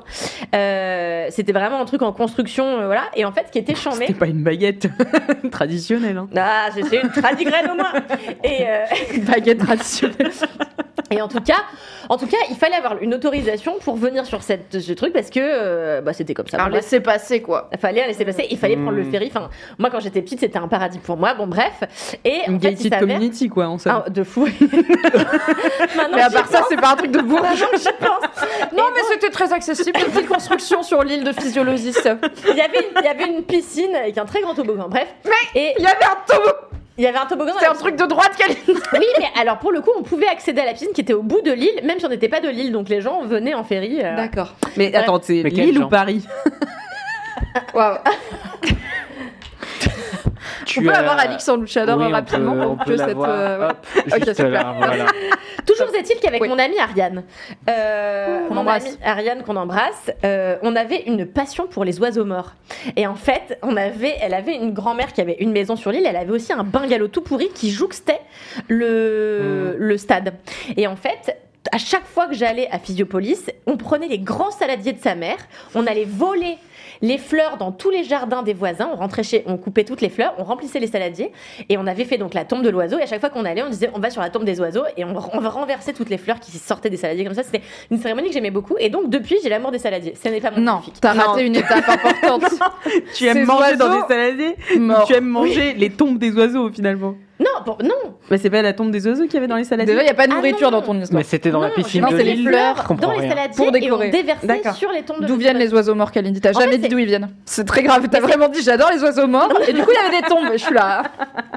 En fait, c'est une fois, on est tombé sur un moineau qui était décédé, et D'accord. donc on s'est dit, faut C'était lui au faire pluriel, une hein. sépulture. Il vous l'a dit Attends, donc on a, on a enterré le premier moineau.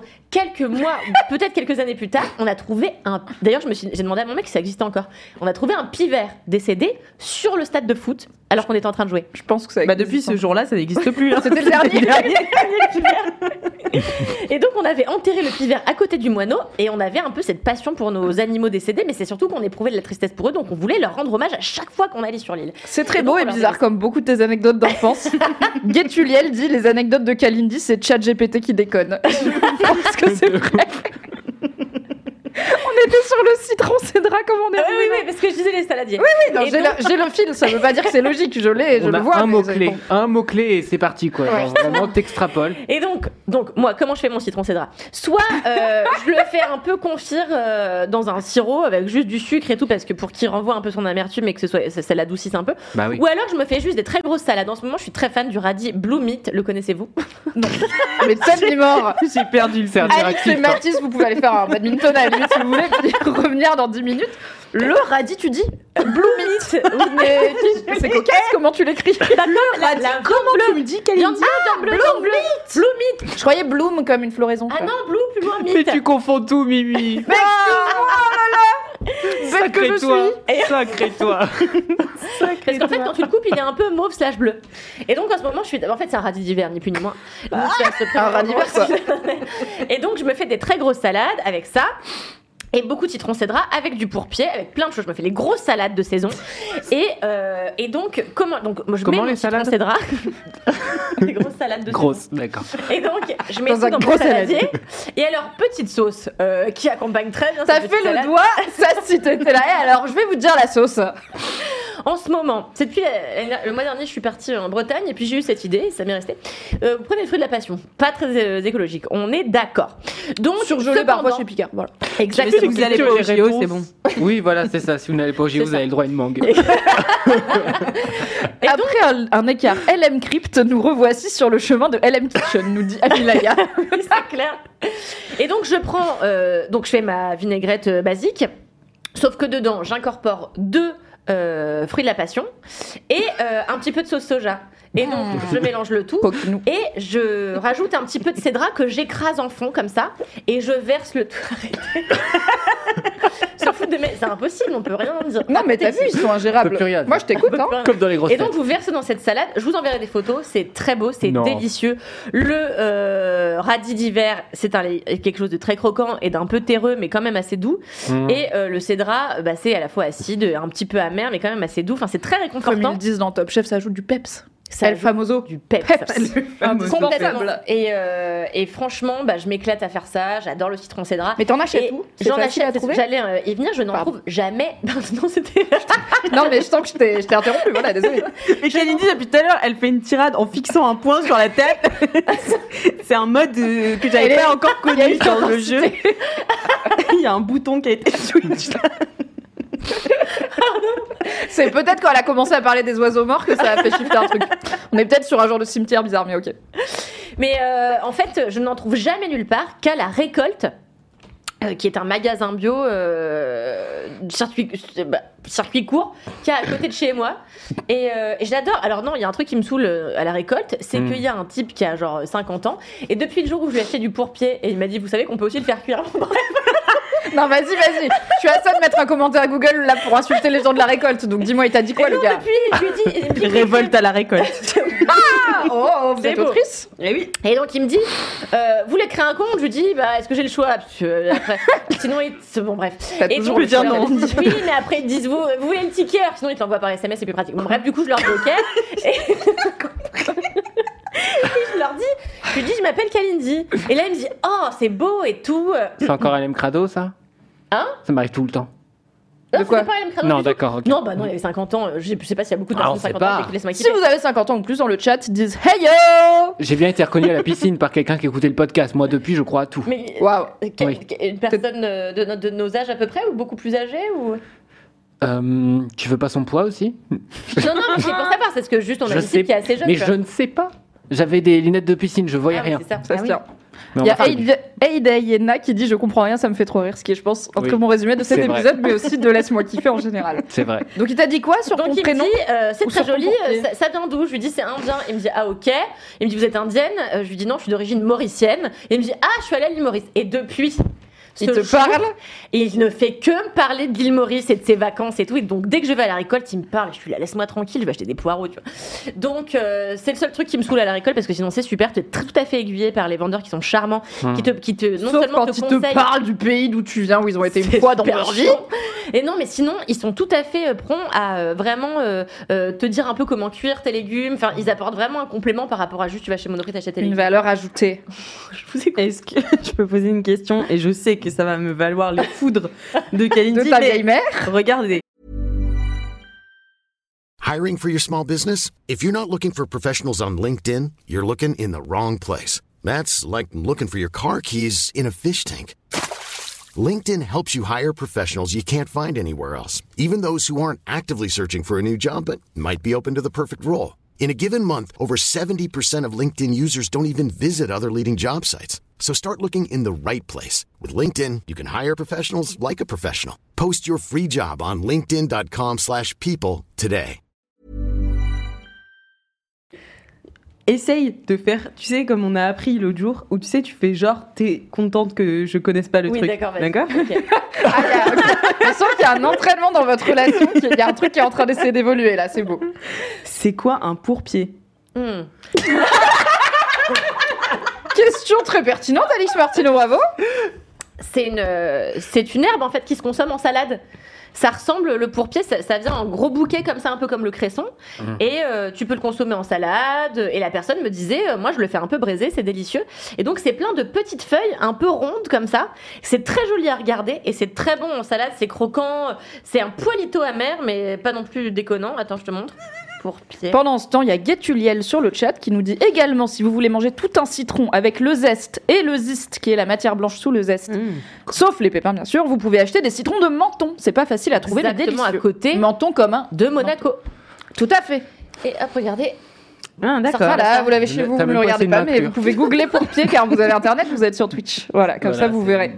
Ah, Guinaman admet, merde, je croyais que c'était un coquillage, le pourpied. Donc, Ah, euh, non, mais il y a un alors truc oui, qui ressemble. Il y a On un a truc bien qui révisé. ressemble. Ouais, il y a- un truc qui ressemble un T'as raison, t'as raison, il y a un truc qui Oh. ressemble- Je sais plus. C'est pas pour pied, c'est un autre truc. Bourbier. Non, mais vous l'aurez chez vous. je, je rebondis. Merci Ouais. pour cet incroyable kiff sur, Sur le le, citron cédra que je vais aller acheter du coup à La Récolte dans le 18e, I guess. Euh, je crois qu'ils ont plusieurs boutiques dans Paris. Très bien. J'en place une du coup pour mon petit primeur préf, tant qu'on est sur les recos primeurs. Micro kiff très rapide à Montreuil, rue de l'Église. Il y a un primeur en face du fournier éphémère, qui est la meilleure boulangerie de la ville, qui est pas du tout éphémère, elle est là tout le temps. En face du fournier éphémère où vous allez acheter un pain aux olives de Kalamata qui est incroyable. Vous allez au petit primeur, ils avaient de l'ail des ours frais. J'ai Ah, acheté un bouquet d'ail des ours, j'ai pété un câble. L'ail des ours, c'est un genre d'ail sauvage qui pousse qu'au printemps et que franchement, genre ça peut, j'ai l'impression que ça peut que se cueillir dans la nature. Genre tu peux pas le faire pousser chez toi, quoi. Enfin, tu peux. Mais j'ai vu ça a l'air compliqué, donc j'étais ravie d'en trouver. J'ai fait une petite poêlée champignons ail des ours avec de la crème, c'était incroyable. Il y a Voilà. aussi la feuille d'ail des ours qui se consomme. Et l'autre jour, euh, j'ai été dans un super restaurant dans le Perche où euh, Il vient d'avoir un eye contact de la détresse entre Mathis et Alix en mode elle repart. Non, mais c'est juste. Et donc, il y avait. C'était une très, be- une- un très beau plat. Et il y avait juste une feuille comme ça des ours. On pourrait se dire esbrouf. En fait, non, c'était vraiment. Parfumé vraiment. D'accord, ce n'était donc pas de l'esbrouf. Moi aussi, une Non, fois, mais j'ai les vu- feuilles ne sont pas des poudres dures. Oui. Moi aussi, une fois, j'ai vu une feuille d'aller source. Je me suis dit, esbrouf. Ah oui, tu te dis on va pas me la faire comme ça, moi. Et, et puis quoi, on va me donner du pourpier après, dis donc, même pas braisé, hein. Oh. Oh, quel esbrouf Bon, Merci beaucoup Kalindi pour ce kiff culinaire et euh, merci à Super. vous d'être là à nous regarder en attendant Top Chef finalement. Alix, c'est ah quoi ton mini kiff Top Chef, c'est ça. Oui. Euh, moi, euh, Là. Colère. Non. Un kiff qui dénonce En fait, Non, c'est peu. parce que t'es saoulé de pas avoir vraiment choisi des kiffs qui te plaisaient, non? Alors, j'en ai un. mais en fait, je le trouve marrant, donc je vais le, je vais le dire. Mais c'est, en fait, c'est un kiff, un peu de détresse. Euh, Ça va ou? Non, mais en fait, un kiff, enfin, non, non, c'est vraiment être un kiff. C'est un peu l'audacité euh, de la restauration. Audac- Audacité, c'est pas un, L'audace, c'est un l'audace, logiciel ouais. de montage son. The audacity. The Audacity. Ok. Voilà, c'est the audacity euh, de euh, parfois les serveurs dans la restauration. Il m'est arrivé deux histoires incroyables. C'est juste pour nous raconter que tu t'es fait embrouiller par des serveurs, mais let's go L'épisode des anecdotes Ok, qui t'a fait tournes- des misères? Tu tournes ton kiff comme ça, c'est ça? Ouais, mais en fait, c'est Prenez des notes. Hein. Ça m'impressionne Cette cascade un peu. est réalisée par une professionnelle, ne la faites pas chez vous. Mais comme ça, ils pourront remplir la page vie privée d'Alix Martino sur Wikipédia et ça sera incroyable. N'allez mais- pas laisser des avis Google sur les établissements dont on va non, vous non, parler, non, ok surtout pas. Non, surtout pas. Surtout que je vais pas dire les noms parce que je m'en souviens plus. Moi, je rentre dans un resto, je sais pas le nom en fait. Ouais, vraiment. Et c'est pour ça, à chaque fois, les gens ils me disent Tu peux me recommander tous les restos que t'as mis? C'est bien. C'est marrant. Et, euh, et moi, je, bah, je me souviens à peu près où c'est, quoi. Mais je rap- en fait, les noms écrits, bon, bref. Euh, comme celui sens en qu'on se face perd. de chez moi. Il C'est soit s'appelle on part sur les saladiers et les oiseaux morts, soit on, on revient peut-être euh, au sujet, quoi. L'Ossi- L'Ossitum. Bon, bref. je- L'audacité Ouais, the audacity. Euh, non, mais en fait, l'autre jour, j'étais avec euh, euh, ma pote Juliette. On allait au cinéma et juste avant, on s'est dit bah vas-y, on va se prendre une pizzetta et euh, des petites euh, boissons rafraîchissantes afin euh, de ne pas sentir la faim dans Pendant le cinéma, pendant la, avant la fin du film. Voilà. Euh, et donc on y va et le gars déjà nous accueille bah, comme un serveur parisien à peu près comme ça. Oui. Bon, Oui, avec une Et forme donc- de qu'est-ce que vous pouvez bien foutre là Et Ouais. t'es là, bah peut-être manger, mais bon, ce serait surprenant dans un restaurant, on ne sait pas. Exactement. Donc t'as l'impression que tu débarques chez lui sans son autorisation, donc c'est un peu bizarre quoi. Et le gars nous montre une table, euh, donc au début on lui demande celle-ci, il fait non non celle-là. Parce que tu sais, t'as les serveurs qui. T'as la bonne intonation de serveur. Non mais l'autre jour avec Cal, on essaie de s'asseoir et on dit bah on est deux. Et il fait oulala. Et il y avait vraiment genre six tables de. il y avait six tables de libre. Et, et il Et il fait fait 17h en plus, hein. C'est Et- pas réservé pour le. J'adore votre vie. Et il fait, euh, euh, bah, je sais pas, là. Fait, bah oui, ou, ou là, par exemple, c'est mieux. Il fait, non, c'est une table de 4. Donc euh, voilà, Ah, vous pouvez pas. Ah, ok. Non, mais il y a leur Mais- système. Non, mais il y a les systèmes, bref. Et donc, c'est pas du tout ce qui nous arrive avec cet autre serveur, euh, qui était très désagréable. Et donc, il nous place à cette table et on commande une pizzetta, donc euh, une petite, une petite pizza, euh, somme toute, euh, avec euh, de la mozza et de la tomate et tout. Et on veut la partager, pour la manger ensemble, en fait. Et il nous ramène. bien comme tu expliques des choses absolument normales de la vie, de type on rentre dans un restaurant Bah ouais. pour manger, pour ne pas avoir mais faim. Tu pour- sens que ça va poser un problème. Non, Ouais, parce, que, parce que en fait, c'est fou ce qui nous est arrivé. Parce qu'en en fait, on dit au gars Excusez-moi, s'il vous plaît, est-ce qu'on peut avoir une deuxième paire de couverts? Bah, parce qu'on va partager. Il a dit Oh non, pff, non, bah non, vous coupez là comme ça. Et puis. décidé de pas se lever. non, mais il était déjà debout. C'était derrière toi les couverts, tu vois. Et il fait Non, non, non, bah non, vous le, vous le coupez comme ça, puis vous mangez avec les mains. Mais ça va pas ou quoi? Et genre, je l'ai regardé, j'ai cru qu'il rigolait. Oui, parce que des fois ils sont un peu pince sans rire. Et t'es là. tu dis, c'est- il va rire un moment. Et en même temps, tu dis c'est pas une blague et je rigole, j'aurais vraiment l'air d'une énorme bolosse. Et c'est ça. compliqué et, à savoir. et je le regarde comme ça, et, et il part. Et nous n'avons jamais vu Non, mais attends. notre deuxième paire de couverts. Mais n'importe Tu quoi. pouvais pas la prendre toi-même? C'était pas en accès Non, c'était pas en euh, accès Non, mais surtout, c'est le comportement qui va pas, quoi. Non, mais Tu bien sûr, le comportement va pas. Mais moi, du coup, j'aurais dit bon, bah, je vais chercher ma fourchette toute dit- seule. Je suis une femme indépendante et libre, j'ai pas besoin de lui. Ouais, Mais je me suis dit, putain. en fait, la créativité et l'audacité, tu- euh, la- l'audace, pardon, j'arrête de dire l'audacité. The audacity of this bitch. Audacity. Et ça m'a un peu impressionnée parce que du coup, j'étais là, waouh. Il y a un aplomb quand même. Ah ouais. Du gars, tu lui Le dis je peux avoir une fourchette et il est Ah, là. il rigole pas. Il est là. Et il s'en va. Non, bah non.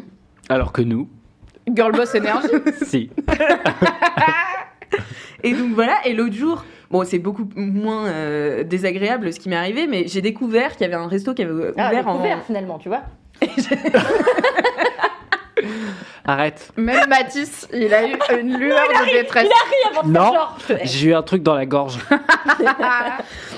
Euh, donc j'ai découvert un resto euh, en face de chez moi. Apparemment, je ne regarde que mes pieds quand je marche. Et vraiment, j'ai levé la tête et j'étais là, bah attends, c'était pas là. et en fait, ils ont ouvert il y a trois mois, donc vraiment, je regarde que mes pieds. Ah oui, Bref. vraiment, t'étais pas au courant. T'es pas Non, très très pas attentif quoi. Et donc j'étais avec mon cousin, donc on s'est dit, bah on a qu'à le tester, ça a l'air super bon. C'est vraiment une rue, en- à côté de chez moi, c'est le boulevard Jean l'Olive. C'est une rue où il y a des PMU, des vendeurs de clopes à la sauvette, Mm. euh, ainsi que pas mal de dealers qui sont adossés à ma porte, euh, juste dans la rue parallèle. Enfin voilà, c'est une rue. Le euh, petit théâtre de la rue, quoi. Mais c'est pas la rue Oui. où tu trouves les petits restos sympas, euh, Voilà. où tu te fais Et un donc- petit gueuleton. Exactement. Et là, ça m'étonnait parce qu'ils étaient du mauvais côté de la rive de Pantin. Tu vois, Pantin, c'est de l'autre côté du boulevard Jean Lolive. Là, ça commence à être. c'est la gentrification qui avance. Exact. Oui. Bah oui, ou alors ils Oui, se sont trompés, Pantin, tu vois. Ah ouais, miskin, ils ont vu Pantin, ils ont fait ah parce que Pantin c'est une ville de banlieue parisienne qui se gentrifie, Ouais. mais où il y a comme dans toutes les villes qui se gentrifient, enfin il y a beaucoup de villes qui se gentrifient, il y a une partie qui est gentrifiée et l'autre pas encore, qui est encore un peu plus Une friche. populaire, euh, mixité ou une friche et la gentrification avance euh, malheureusement petit à petit. Il y avait friche littéralement une friche en face de chez moi. Euh, T'as dit quoi Rien. C'est une friche idée, il a dit. Ouais. Bon. Super. Euh, il y avait littéralement une friche en face de chez moi pendant le confinement où, euh, qui avait été prise d'assaut euh, par les mecs euh, du quartier. Euh, et donc ils traînaient là toute la journée, ils faisaient des Ils faisaient des saucisses ou pas? Non, alors c'est pas loin, ils vendaient des canettes et euh, Pas mal déjà. des- non mais ils faisaient des peintures, des horrible. et les, les que là, ouais, c'était horrible. Lafayette, anticipation. Non mais elle a failli m'en acheter une pour mon anniversaire, mais c'était là. En vrai, ça me fait plaisir, mais je sais pas où la mettre parce qu'ils sont, ils étaient énormes. Ah, Bon, en bref. plus. Donc Très c'est- bon cadeau empoisonné. et c'était géré par euh, Zizou et euh, Le vrai? Mourad. Euh, Non, non, non, ce Zizou là n'avait qu'une dent et euh, voilà. Bon, ça arrive, hein. Et Mourad avait les yeux comme ça. Mais c'était les gens les plus sympas. Et donc j'avais fait mon anniversaire. Comment à tu la- Sympa, ces gens de la friche. C'était trop sympa. Ils m'avaient invité à faire mon anniversaire à la friche avec eux. Donc euh, voilà, C'était j'ai bien. j'ai fait mon anniversaire à la friche pendant le confinement. Trop. Et donc bref, et donc je découvre ce resto. Stop, t'as dit quoi? On a dormi à la friche. Voilà. C'est pas mal. Vous l'avez chez vous quoi Il ne s'arrête jamais. Et donc euh, je découvre euh, ce resto qui n'a pas sa place dans ma rue, qui est normalement euh, bah, pas la rue des bobos quoi. Bah non. Et donc je passe le pas de la porte et la serveuse vient me voir et me dit intérieur ou vue mer? Ah, j'ai vu ta story. T'es sûr que t'étais chez toi? Euh, j'ai la regarde et je me dis j'ai mal entendu. Pour les gens qui ne sont pas très géographiques, y a-t-il la mer à Pantin? Il n'y a pas la mer à Pantin. Il y a la mer de Paris À Pantin, vous l'aurez. Et je me suis dit, est-ce que j'ai mal entendu ou est-ce que c'est un terme peut-être générique Ah oui. pour tous les restos? Ah. Côté jardin, par exemple, des fois, il n'y a pas vraiment de jardin, tu vois, c'est ça? Oui, côté Ouais. cours, côté jardin, Voilà. par exemple, dans les théâtres, bon bah voilà, Là, il n'y a pas de. Non, il n'y a pas de rarement cours jardin. ni de jardin Mm. euh, d'un côté ou de l'autre, On nous ment, c'est tout. à part du temps de Molière, tu vois. Mais là, je me suis dit intérieur ou vue mer, donc je l'ai fait répéter et elle m'a redit intérieur ou vue mer. Et j'ai dit, où est la mer Et J'aime elle bien parce que t'as quand même, tu vois, tu t'es pas dit, vas-y, je l'attends, je vais me laisser surprendre. T'as quand même demandé, genre, madame, de quoi on parle Non mais j'étais surprise quoi. Et je bégayais un peu, j'étais là, où est la mer, où est la mer Et, et, La panique. Et le gars arrive et il fait. Il fait oui parce que regardez, en fait c'est près de la, la fenêtre, là comme ça il y a une sorte de véranda qui avance euh, un petit peu sur la rue, donc sur le boulevard euh, des vendeurs de la, à la sauvette, Qui est peu d'un bleu océanique, je pense. et, et qui me dit, euh, parce que d'ici on voit le Titanic, et le Titanic c'est le PMU en face. C'est hilarant. Et je trouvais ça, je me suis dit, Ça, c'est voir le verre à moitié faut- plein. il nous faut la vue mer. Et toute Ah ouais. la soirée, nous avons regardé le Titanic, non pas sombrer, Mmh. mais Résister. se Prendre l'eau, peut-être, un prendre peu tanguer. C'est vrai qu'il a plu ce soir-là. Mais, euh, mais non, voilà. c'était Et j'ai trouvé. En fait, en ce moment, je trouve qu'il y a une, une sorte de révolte dans l'air. Enfin, je sais pas si vous avez remarqué. Mais les Les analyses politiques d'Alix Martino. Deux, trois petits incendies, des Ouais, petites pancartes. comme L'actu selon Voilà. Alix, un œil acéré. Voilà, j'ai vu quelques nuages de fumée par-ci par-là. Et euh, je trouve que les serveurs participent à la révolte avec leur euh, audace et leur euh, inventivité. Leur battage de couilles, finalement. Voilà. C'est le terme technique. Ils n'en ont plus rien à foutre. Donc, euh, Déjà que les serveurs parisiens en avaient, en tant que groupe professionnel, pas à branler grand-chose à foutre. historiquement. Là, on est en roue libre. Bah, c'est très bien, ça nous fait des Mais surprises. j'adore, j'adore, je tire mon chapeau, j'adore. euh, je... Voilà. Bah, je comprends. Moi, mon serveur préféré, c'est un jour, j'étais euh, dans un. J'ai pris un week-end au bord de la mer avec mon copain de l'époque. On a été dans un resto sympa pour manger du poisson et des fruits de mer. C'était un resto sympa, mais pas huppé non plus, quoi. On y était vraiment en jean euh, pull, quoi. Et euh, on avait un serveur qui était la quintessence du serveur désagréable. Il a passé toute la soirée à râler dès qu'on lui demandait un truc. Il était là, quoi encore? J'en ai marre de venir vous voir et tout. Nous, on était MDR et puis on a picolé, on a picolé et tout. Et à la fin, il nous a amené l'addition avec de Dijon et elle a dit bon ça c'est pour moi parce que comme ça vous partirez plus vite et vous me cassez les couilles. J'étais là, il est adorable, on lui a filé 15 balles de pourboire, je l'ai trop aimé parce que je pense vraiment que c'était du second degré. Ou alors Oui, ça. il nous Oui, déteste, oui, mais oui, s'il oui. nous déteste, au moins il a le droit de le dire dans son travail, c'est bien, ça libère quoi. Il y a un rôle euh, que les serveurs jouent, je pense, à Paris. C'est pas possible qu'ils soient tous désagréables comme ça. C'est un jeu, Oui. tu vois. C'est une sorte de. Est-ce que Un concours peut-être. le monde ne serait pas leur théâtre? C'est possible. Mmh. C'est possible. Nous posons la question. Merci pour ce mini kiff. Et Mon vous, mini-kiff est un kiff culinaire. Désolé Allez. les fratés, voilà. Vous pouvez retourner jouer au badminton si vous voulez. Mathis a quitté le plateau pour celles et ceux qui nous écoutent en podcast. Est-ce que c'est le Non, citron mais- Cédric Est-ce que tu viens de la trouver Et t'es là, non, elle a fini son truc. Non, tu me l'as dit tout à l'heure quand je t'ai dit que j'allais parler du citron, drôle. Le citron Cédric. Mathis est vraiment parti, hein, c'est un running gag. On n'a plus de réel là. Le gars, c'est, il est, pas- il s'est- bah, je pense qu'il est parti pisser. Du coup, vous le savez peut-être si vous me suivez sur internet, mais mon grand projet 2023, c'était de fabriquer mes propres sauces piquantes.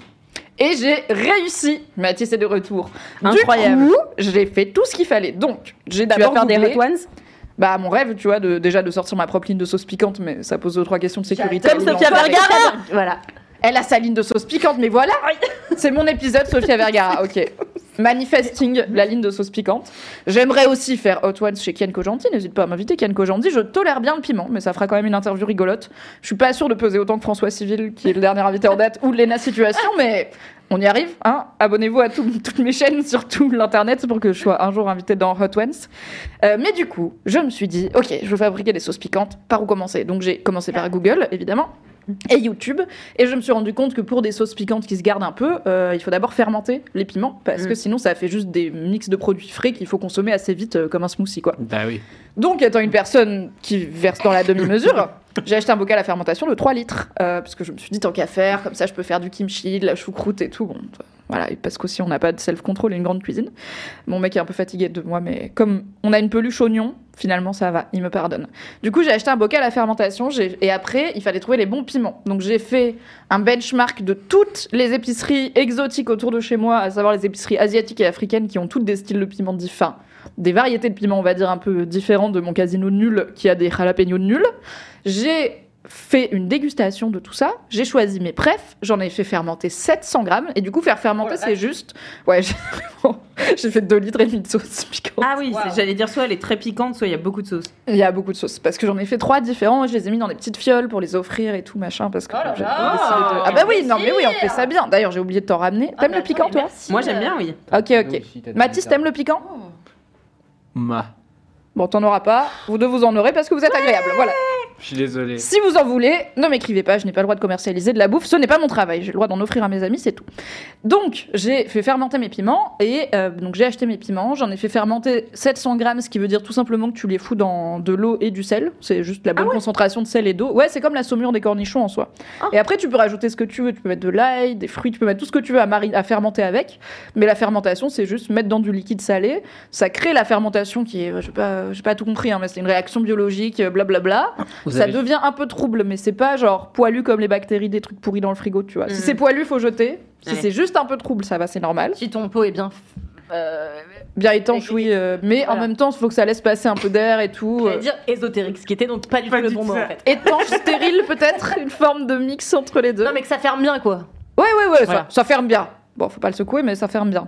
On est censé manipuler les piments euh, forts avec des gants. J'ai pas acheté de gants. Je me suis demandé si j'allais le regretter. Finalement, non. Mais je pense que je le ferai la prochaine fois si j'ai des piments un peu plus vénères quand même. Attention, euh, moi je t'avais, j'ai raconté une fois ici euh, combien après tout ce qui est touche pipi, c'est super Oui, oui, oui. compliqué que moi j'ai. Je crois bien que je me suis moult, etc. moult, moult lavé les mains avant de faire quoi que ce soit sur tout ce qui est zone génitale personnelle ou partagé avec quelqu'un d'autre. Tout s'est bien passé. Je me suis touché l'œil à un moment. Je fais ah, ah, le regret immédiat. C'est la connerie qu'on fait une fois, pas deux. Donc euh, voilà, éventuellement mettez des gants. T'as des Et- lunettes, ça aide. Bah du coup, euh, non, mais ça ça, pas- préserve. Enfin, genre, euh, Ah, tu as le verre. Hmm. Après, quand je me gratte l'œil, je prends en T'as compte mes lunettes. Je sais pas si ça marche vraiment le truc Les des lunettes de de plongée. Non, je fais pas ça. J'ai vraiment l'air- j'ai pas envie d'avoir l'air con en cuisinant, je pense que ça joue. Et aussi, euh, je crains pas tant, tu vois, les oignons et tout. Enfin, je chiale, mais c'est pas grave, ça m'empêche pas de vivre. Je suis pas une fragilos, ok Ah ouais, moi, je suis très Est-ce que tu cherchais hermétique au lieu d'ésotérique Hermétique, Ah, merci merci. Garance Et qui non a pas suivi ésotérique. dans le chat. Et Gwynaman dit Je viens justement de trouver des habaneros poilus dans mon frigo. Il faut, il faut jeter. C'est tant pis pour eux. Mais c'est pas grave. Peut-être avec les graines, tu peux en replanter. Bref. Pas très beau de ta part, mais bon. Mixé. J'ai fait trois. J'ai fait trois sauces pimentes différentes. J'aime bien faire passe-partout du Fort Boyard. Euh, trois sauces piquantes différentes. J'en ai fait une d'abord euh, très piquante, un peu façon harissa, où du coup j'ai juste mixé les piments que j'avais fait mariner, euh, enfin fermenter, du vinaigre et euh, tout simplement et euh, un peu de la saumure pour diluer. Bah Et oui. ça a fait un truc qui arrache bien, du coup, qui est bien bien fort et qui est assez épais, un peu façon harissa. Et j'ai mis plein d'épices, donc des graines de cumin, de cardamome, style. etc. J'en peux plus. J'ai même plus la force de rire à gorge J'en ai fait une deuxième. Moi, j'enchaîne hein, finalement, parce que si on s'arrête à chaque interruption, on n'a pas fini. J'en ai fait une deuxième avec de l'ail et du gingembre frais et du, et du curcuma, qui est bien, euh, qui est du coup moyennement épicé parce que j'ai mis un peu de miel. J'ai vu qu'on pouvait adoucir avec du miel. Miam. Moi, je veux celle-là. Ouais. Non, tu veux la troisième? Parce que Ah, la je- troisième, c'est la plus douce et c'est mangue et feuilles de curry et encore plus de miel. Et bah c'est Donc celle que t'as est- goûté. Avant-hier, on a fait un apéro Ah oui, euh, mauricien. Il y avait un petit pot de trucs. C'est mangue et je sais plus quoi, mais c'est délicieux. Ouais, c'est très bon. C'est mes sauces piquantes préférées, celles aux fruits, donc j'étais très contente de trouver une mangue assez mûre Ça a pour l'air tester. vachement bien, en Alors, vrai, ça. pas- Je retire ce que j'ai dit sur le. Et bah mais- t'en auras un flacon si t'es sage. Je me le noterai sur ma main. J'avais déjà écrit sauce sur ma main. Maintenant, je vais devoir le renoter parce que j'ai pensé amener des sauces à mes potes d'aujourd'hui. Je Ça- penserai à vous en Ça ramener. se dit prochain. SOS par contre. J'en peux plus. J'en- peux plus de cet homme. Donc voilà, je suis trop contente parce que j'ai fait 15 flacons de 15 centilitres de sauce piquante, ce qui fait, j'ai calculé évidemment 2 litres et demi de sauce piquante quasiment, donc j'ai un peu déconné, mais c'était pour faire des tests, vous voyez, je suis ravie, et en même temps je les écoule tellement vite en les offrant que pour l'instant ça va, ça m'encombre pas trop. Et je suis contente parce que je me suis dit, tiens, je vais apprendre à faire ça que je sais pas faire du tout, et bah trois mois après je l'ai fait, et en fait c'était simple. Donc je suis ravie, et mon mini kiff c'est de faire mes propres sauces piquantes. Bravo. Incroyable. J'en profite pour conseiller aux gens un compte Instagram que j'aime beaucoup qui s'appelle c'est un gars qui s'appelle Woogies Oh, W H 2 O G Y S je vais follow. et euh, il a notamment une recette de miel pimenté Mimi qui devrait beaucoup t'intéresser. J'en ai un, j'ai un miel pimenté à la truffe, mais que j'ai acheté que j'ai Oh pas là fait. là, quelle tuerie. Ouais. Bah là, il te montre. euh, Le seul truc un peu J'ai follow contraignant, c'est immédiatement.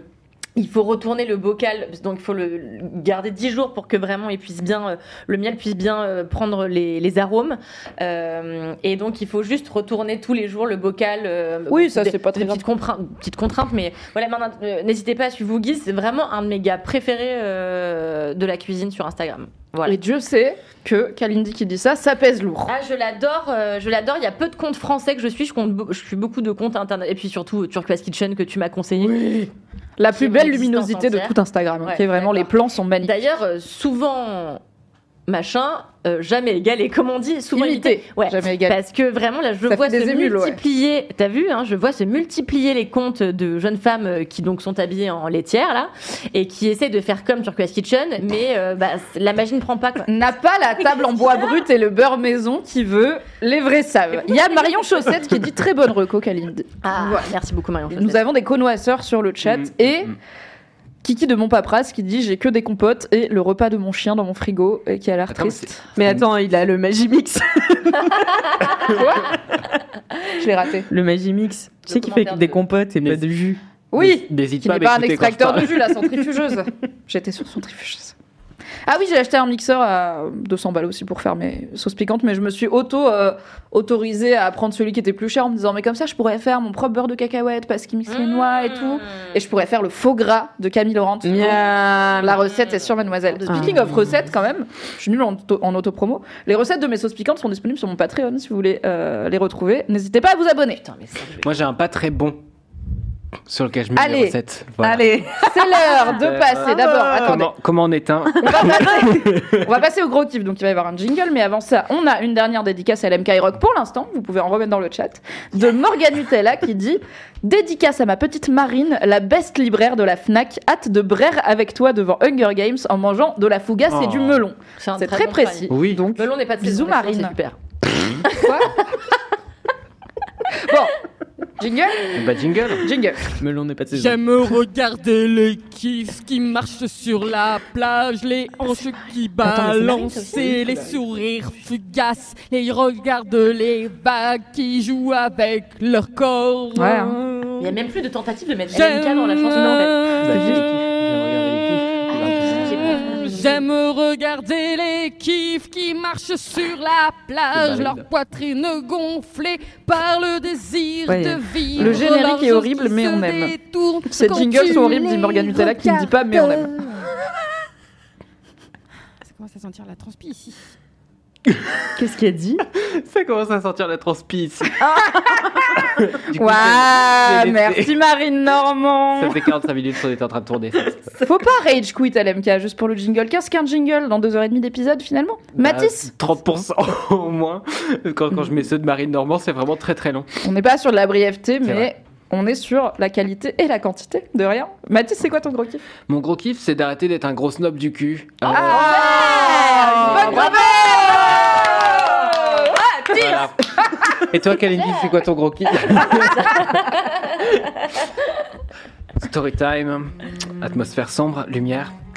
Euh, La lumière qui fait peur. Masque sombre. Non, la lumière fait pas ça parce que si ça s'éteint, c'est pas rallumé. Donc, euh.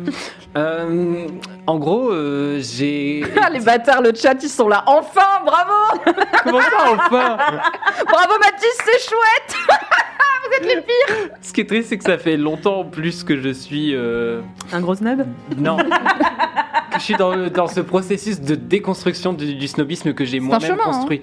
En vrai, je pense qu'il y a eu un vrai truc où j'ai eu l'impression de venir d'un milieu social euh, beaucoup plus, enfin, beaucoup moins favorisé que celui dont je venais, comme beaucoup de gens. En fait, il y a beaucoup de gens qui se pensent beaucoup plus pauvres ou beaucoup plus, euh, Mm. euh, beaucoup moins dotés en capital culturel, tout ça, que les autres gens qui fréquentent. Et ça m'a beaucoup fait ça parce que bah, j'ai fait des grandes écoles avec euh, des gens euh, qui étaient euh, des enfants de profs à minima, et puis bah, plus souvent des enfants de cadres, etc., des CSP+, et tout. Et donc tu te retrouves à côtoyer des gens en fait qui connaissent plein de choses, mais en fait c'est pas tant qu'ils connaissent plein de choses, c'est qu'ils savent beaucoup. mieux en parler et ils en parlent beaucoup. Et euh, bah en fait euh, très vite euh, t'as ce truc de paraître et en fait t'essaies de, de suivre, de rattraper. Et je me souviens que dès le lycée j'ai eu cette conscience de ouais il va falloir euh, si tu vises aussi haut il va falloir être à la hauteur de tous ces gens là machin et tout, des gens que je voyais euh, notamment au tout petit conservatoire de ma ville où euh, j'étais en mode ouais je, je sens qu'il y a des trucs qu'ils ont que j'ai pas et je vais rire à la blague mais j'ai pas compris euh, Mm. qui était Wagner tu vois. Et du coup, il y avait des trucs comme ça où j'étais en mode bon, bah c'est pas grave, on va binge watch Kubrick, même si on comprend pas grand chose et qu'on passe pas un très bon moment parce que Oui, je suis en première. plaisant finalement? Et j'ai fait plein de trucs comme ça pour me forcer et tout. Et au fur et à mesure, en fait, j'ai commencé à bah, prendre du plaisir à regarder certains films d'auteurs, euh, à prendre du plaisir à aller aussi au théâtre, à lire certains livres, etc. Et euh, Guetuliel sur le chat dit il dit ça, mais il continue d'aller à la comédie française. Trois petits points. Bref, si, trois petits points. si vous écoutez le Dramatis qui est sorti aujourd'hui, mon avis n'est pas très sympathique sur la comédie française, enfin, en tout cas sur la, la pièce Angels in America, euh, qui est une pièce qui est fondamentalement punk et qui est une pièce de révolte, qui est une pièce sur laquelle, enfin, qui, qui met en scène quand même dans les années 90 une sodomie sur scène euh, et qui parle euh, ouvertement évidemment des personnes séropositives, de leur combat, de l'homophobie, bref, pièce engagée et qui a été mise en scène par euh, Arnaud Desplechin. Hein. Oh non, mais voilà, commence par ça. Dans bah, une bah, version bah. plutôt aseptisée, du coup, si j'ai bien compris. Ouais, ouais, ouais, ouais, ouais, ouais, ouais. Mais du coup, alors, si t'es plus un gros snob, est-ce que je peux te faire un petit test? Quand tu vas à la Comédie Française, tu dis quoi? Je- alors moi, la, la comédie française, je trouve que le Je plus gros pas. hein. spectacle, Je suis c'est le tellement une public. troll, je l'ai pas. C'est terrible, mais euh, je dis pas aux Mais Français. Ah, tu vas du pas au français? Non, je dis pas aux Ah, Français. parce Bravo, que tu snobs, pas un gros je vais français. Je vais français. C'est le terme excluant pour montrer à tout le monde que tu connais le terme et ça sert à rien parce que du coup, si tu parles pas un langage commun avec ton interlocuteur, c'est quoi le but, tu vois? Bah, euh, la réponse est le snobisme. Moi, mon Voilà. équivalent de ça, c'est que je sais qu'on dit Japan Expo et pas la Japan Expo. Voilà. Désolé la culture? Mais quand on est au top, on est au top. Non, mais en vrai, moi, c'est horrible parce que le, le français, du coup, la première fois qu'on me l'a dit, j'ai rien compris. Mhm. Bah, parce que c'est pas clair, c'est pas le nom Et du du coup, truc. ouais. non, c'est pas et clair. du coup, une fois que tu t'as été vexé par ça, après, t'essaies de vexer les autres en le ressortant, tu vois. Exactement. Quand on aura vexé tout le monde, cette vanne ne marchera plus. c'est ça. Quand tout le monde sera vexé. C'est une bonne. Déjà, coucou à Louise Petrouchka qui nous a rejoint sur le chat. Vous avez peut-être l'habitude d'entendre en compagnie de ces deux charmantes personnes que sont Alix et Kalindi dans 4 quarts d'heure, un excellent podcast. Donc Mathis, tu disais dure que t'as quatre un quarts peu. d'heure. Ça dure 4 quarts d'heure, ça dure. euh, Bac vous l'avez chez vous quoi Bah on a fait bac L mais vous vous en sortirez. Donc Mathis, tu disais que tu t'es aussi un peu adapté au niveau euh, culturel et, euh, et aux références culturelles qu'il y avait dans le cursus que tu faisais. Ouais. Sur le chat, il y a Morgane Nutella qui dit c'est grave un truc de gens qui font prépa, il y a un vrai complexe d'infériorité dans ce genre de cursus. Il y a Louise qui demande que se passe-t-il sur la photo catch d'Alix? Fallait être là, ok Loulou? Il y a un contexte. Tu l'auras au début, quand tu reviendras, quand tu re-regarderas le début. Et il y a Koda Tatouille qui dit J'ai l'impression de devenir snob depuis quelques mois, donc j'écoute attentivement. Donc revenons à cette snobitude Hmm. dont tu te Les débarrasses. euh, oui. Tu sais, le- quand ils reviennent sur le truc dans Qui veut gagner des lointains. Oui. C'est c'est Dans le burger Alors la, quiz. la référence plus moderne, c'est Burger Quiz. J'ai 60 ans en revanche, ça, ça ne change pas. Euh, J'aime la culture populaire, mais celle d'avant quand même. Ouais, Euh, Alain Chabat étant un zoomer, c'est vrai que t'es pas hyper habitué à son humour, quoi. N'est-ce pas? Non, et en fait, ce qui a, ce qui a vachement changé au, au fil du temps, je pense qu'il y a plusieurs, plusieurs trucs en même temps. Bah, déjà, j'ai commencé à fréquenter du coup Camille, ma meilleure amie, dont je vous ai parlé 36 000 fois dans ce podcast, mais qui du coup m'a vraiment ouvert les Ruby. yeux là-dessus. La maman de Ruby, euh, qui elle, pour le coup, a beaucoup moins ce truc de déjà de rentabiliser son temps. Moi, j'avais beaucoup ce truc de quand je regardais un film, il fallait que ça me serve entre guillemets intellectuellement, euh, que je puisse euh, je sais pas, me dire, ah bah comme ça, j'aurais vu euh, un film de Romer, alors que Dieu sait que Romer c'est chiant. Alors qu'un bon incognito avec Benabar et Franck Mais Dubosc, oui, de encore On en parlait la dernière fois, c'est super C'est quoi un slip dans le frigo? Non. Ah. T'as pas un slip? Euh, Non. euh, Il est au sale. Il est au sale. Mais t'as qu'un slip? Tu n'as bien qu'un frigo. Cet épisode J'ai pas un- la blague du slip dans le frigo du coup qui marche moins bien. Après on a des slips en abat-jour, donc qu'est-ce que vous voulez que je vous dise? Et, euh, et donc, euh, bah, Camille, elle était vraiment dans ce truc en mode, euh, bah non, mais moi j'ai des comfort movies et genre, je regarde souvent le même film et je m'en fous en fait. Et, et j'ai découvert ce concept de comfort movies et avec elle, j'ai aussi découvert ce truc de genre, ah, mais ça c'est culte, ça c'est super important dans la pop culture ou la culture américaine des années 90, etc. Et du coup, elle m'a vraiment dit, mais t'as pas vu tel teen movie et tout. Et puis en fait, bah, peu à peu, j'y prends goût parce qu'évidemment, c'est super bien fait, c'est super drôle et que c'est. Enfin, c'est trop bien Mean Girl, c'est trop bien Clueless, c'est trop bien. Il y a des trucs Oui. moins, vie- moins bien vieilli, évidemment, mais euh, pas plus quand même que moins chier que devant 2001 l'Odyssée de l'espace. Oui, puis pas hein. plus que devant les œuvres snob qui finalement sont pas super woke et pas super intelligentes en termes de représentation. Tu veux dire de tous les films faits par tous les mecs blancs qui ont trusté le cinéma pendant des décennies ne sont De pas ouf. super woke mais, mais même des films, tu vois, euh, genre euh, des films un peu niche, un peu. euh, Enfin, je sais pas, des films de Claire Denis, bon, euh, c'est pas le truc le plus fun de la Terre non C'est plus, clair. tu vois, genre. Je sais Et, pas, j'ai pas la ref, moi je regarde les Marvel et Claire les Denis, films avec c'est Ben rare réalisatrice française à faire du genre en France. Donc Oui. Bravo à elle. C'est vrai. Non, non, mais c'est très chouette. Juste, c'est pas facile. Et, et du coup, genre, ouais, je sais que pendant un temps, j'étais vraiment dans ce truc de, allez, fais-toi violence. Et en fait, euh, maintenant, ça m'arrive encore de, voilà, d'essayer de me dire, ah, peut-être que ce serait important, même pour mon taf, parce que, bah, du coup, en tant que journaliste culture, il y a aussi ce truc-là qui joue, je pense, là-dedans, de maintenir euh, ce niveau Un de légitimité n'est-ce pas? Il y a un terme typiquement que j'avais euh, découvert quand j'ai travaillé sur mon mémoire, mon mémoire du coup qui parlait de la médiatisation d'Édouard Louis. Et, euh, Mm. et qui parlait surtout du, bah, donc, du travail des journalistes autour de cet auteur euh, qui est euh, qui, qui est à l'intersection de plein de thématiques de société. Bref, ce qui était intéressant, c'est qu'il y avait le mot de le terme de respectabilité qui éclairait la façon dont plein de journalistes allaient parfois être snobs dans leur truc.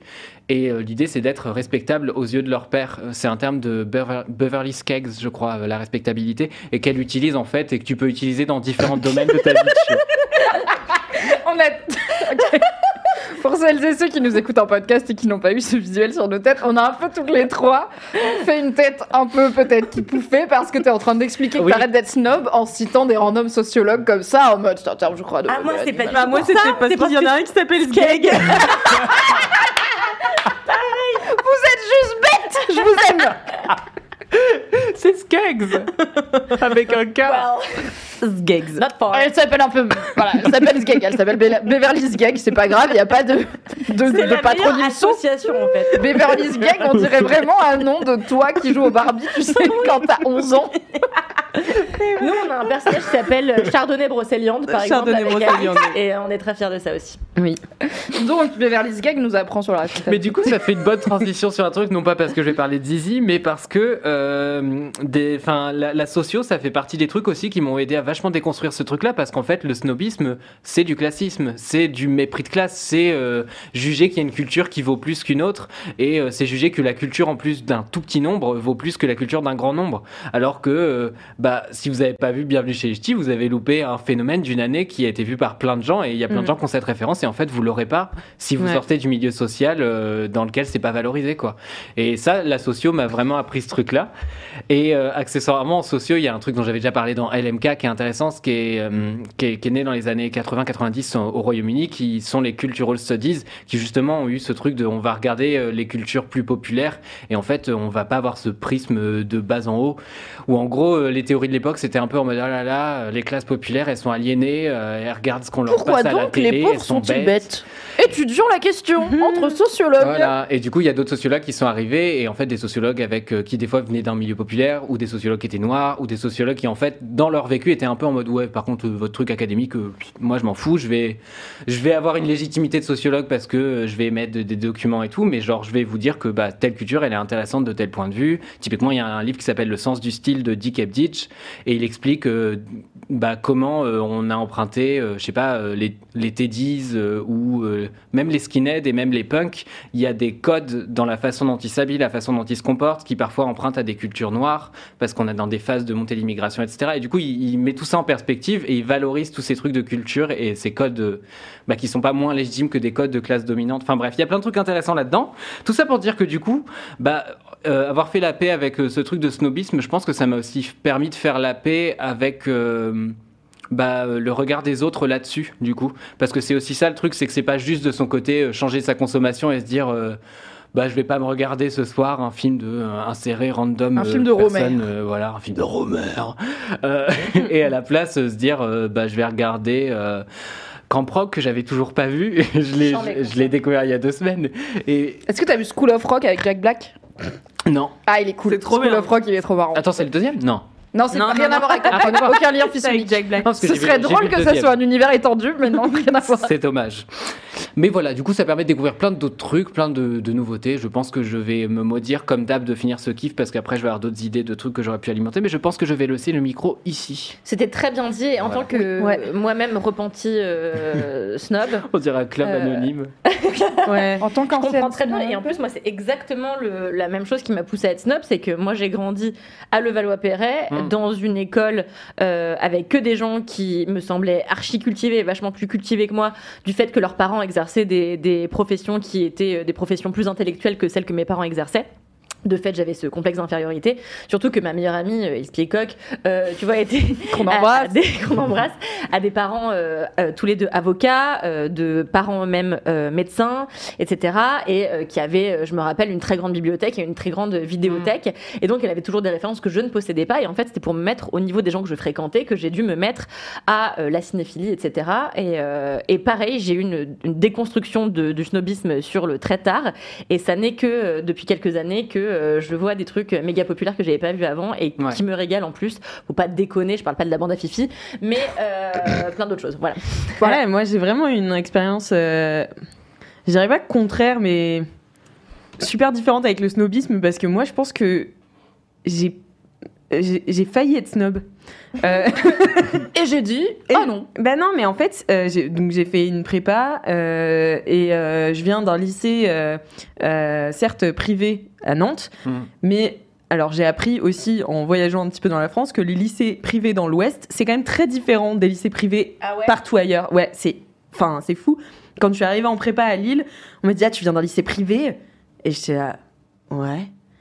Et Ouais. mais non, mais il y avait vraiment un truc de d'élite euh, dans, dans Oui. l'idée de lycée privé et tout Oui, partout moi, ailleurs. ce que j'ai en tête aussi, Alors que ouais. moi, c'est plutôt des gens euh, classe moyenne euh, plus, tu vois, qui sont euh, qui sont dans Oui. mon lycée, tu vois, enfin qui étaient dans mon lycée. C'était pas du tout des snobs, c'était pas du tout des Ok. des gros bourgeois et tout. Enfin, vraiment, euh, c'était euh, la, la banlieue pavillonnaire euh, de, de. Nantes, tu vois. Enfin, c'était très euh, classe moyenne, quoi.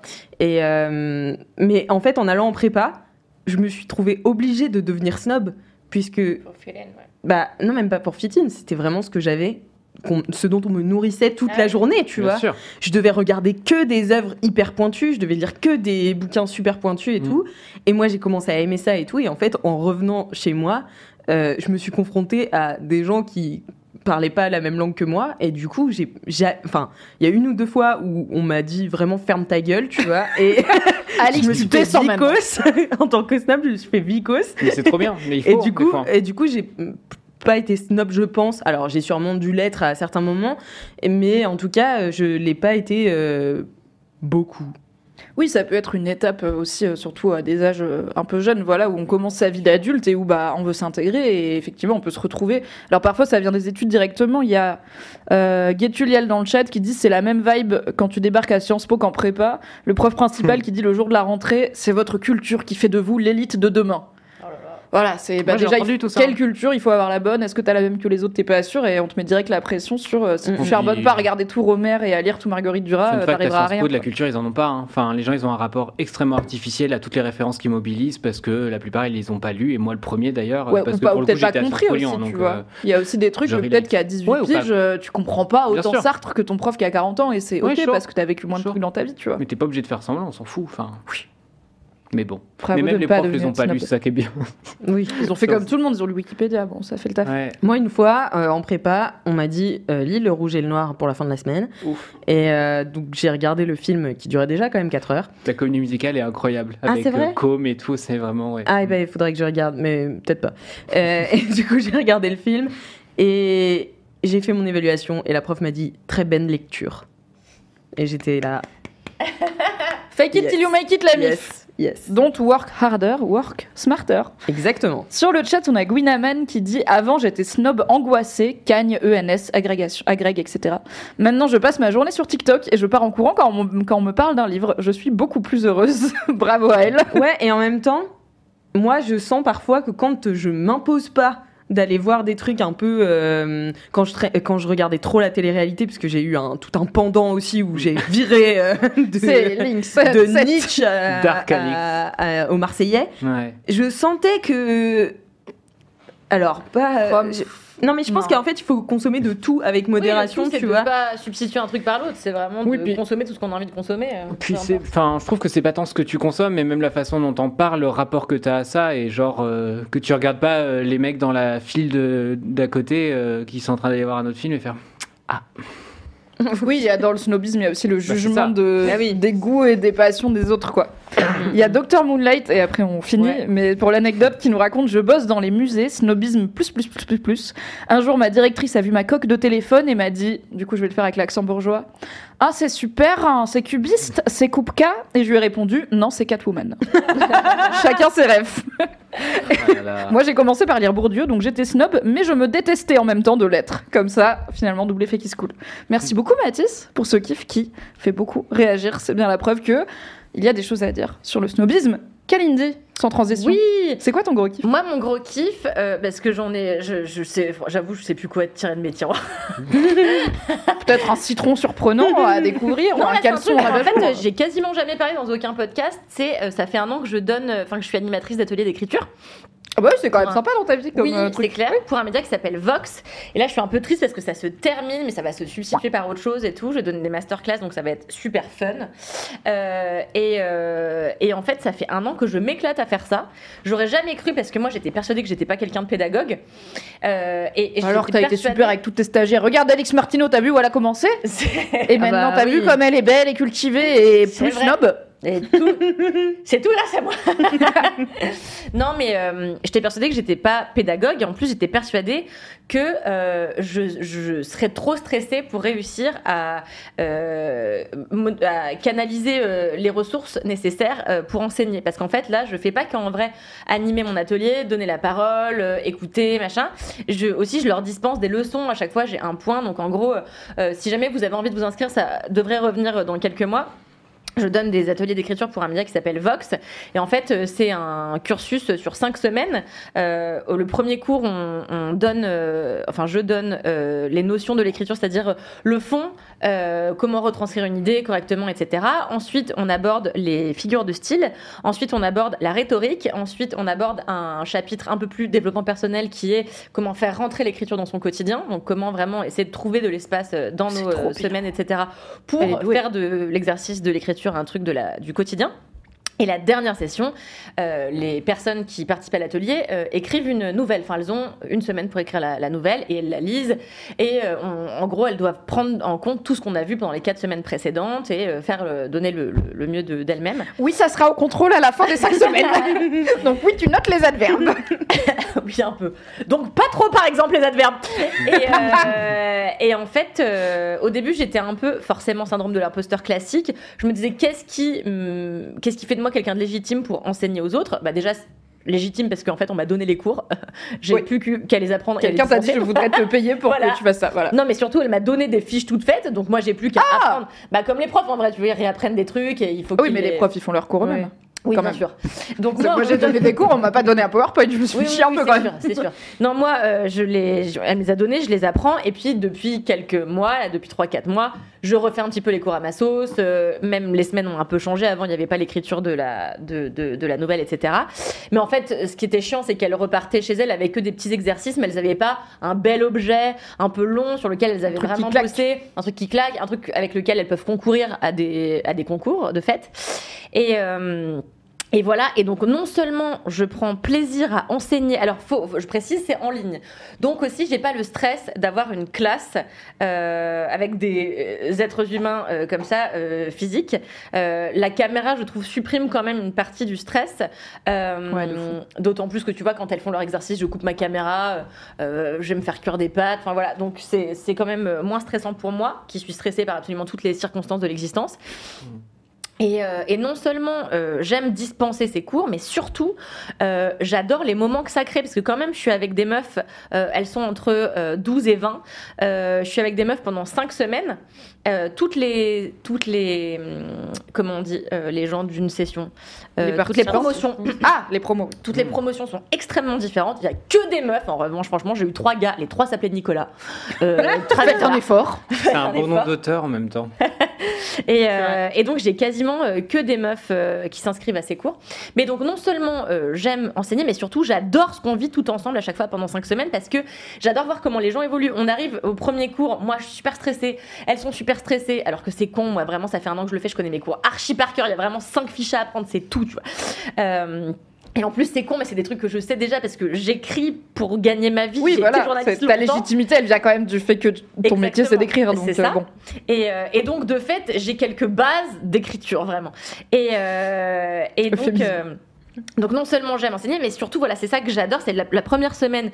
Moi je suis un peu stressée, les meufs elles sont un peu stressées, euh, et surtout et d'ailleurs au début j'étais gentille, je sévis un peu plus désormais. Oh. Avant chaque putain de fois où elles lisent un exercice, elles sont là. Euh, pardon, alors j'ai l'impression que j'ai pas compris la consigne. Et en fait Oui. au début j'étais là. Ne vous inquiétez pas. Maintenant je suis là. Bon, euh, j'en ai ras le bol chiant. un peu de confiance en vous. Et en fait, si vous n'avez pas confiance, le dites pas, au pire, on s'en rendra pas compte, tu vois. Donc j'en ai marre de devoir tout, leur- tout le temps leur dire de pas s'excuser avant même de commencer un exercice. C'est super pénible, et pour elles, et pour moi, et pour tout le monde. Euh, Donc voilà, la première semaine, elles sont toutes timides, toutes machin. Et franchement, la cinquième semaine, c'est vraiment moi je veux passer, parce qu'elles travaillent en binôme et tout. Et je leur laisse l'opportunité de choisir euh, qui veut commencer. Et, euh, et donc elles sont là, moi je veux commencer, euh, je suis trop contente de lire ma nouvelle. Ah. Et ça pleure euh, en lisant les nouvelles. Et, euh, et en fait, à chaque fois, j'ai, je sais pas, une dizaine de groupes de, de fêtes maintenant sur WhatsApp. À chaque fin de, de- des cinq sessions, on se crée un compte WhatsApp et elles continuent à se faire lire leurs projets, etc que euh, elles aient des velléités euh, professionnelles euh, ou euh, purement artistiques euh, et créatives, ça n'a pas d'importance, mais en tout cas, elles continuent à se faire lire leurs projets les unes les autres. Je trouve ça super et franchement, ça crée un. Bah, déjà, moi, ça m'a donné vachement confiance en moi de faire ces cours-là. Ça m'a, ça m'a. euh, Déjà, ça m'a fait. C'est con, mais je pense qu'il n'y a aucune meilleure manière d'apprendre que de de- d'enseigner en fait, parce que vraiment, moi, j'ai réappris les bases. J'ai appris plein de choses, ne serait-ce qu'en les écoutant. Il y a, il y a plein de il y a plein d'images auxquelles j'aurais pas pensé, plein de manières d'agencer les mots, plein de et, et donc je me nourris vraiment de chacun de leurs textes parce que vraiment bah, chaque semaine euh, j'ai euh, des meufs qui me lisent euh, bah, de 12 à 20 textes différents, deux fois par session, donc une quarantaine de textes pour le mois dernier où j'ai eu 20 élèves et, et donc c'est hyper Mais nourrissant. aussi, genre, je sais pas si toi, historiquement, moi, quand j'écris, genre, je me suis jamais dit, est-ce que je suis une meuf qui utilise beaucoup d'adverbes ou plutôt des métonymies, tu vois? Enfin, je. Ouais, ouais, ouais. Tous ces trucs que j'ai appris en cours de français, je les ai jamais transposés dans mon écriture à moi, qu'elle soit professionnelle ou plus personnelle. Personnelle, plus euh, créative, on va dire, euh, plus littéraire. Et euh, du coup, c'est tout un vrai apprentissage, tu vois, de de- d'essayer d'être là, ok, bah les adverbes, il y en a trop, machin. Enfin, Mais oui. j'ai oublié mes cours de français et de style euh, à l'écrit, donc je pense que si je devais faire un cours sur les figures de style, en vrai, déjà j'aurais beaucoup de rattrapage à faire perso, et que probablement que, ouais, en donnant le cours, je me dirais.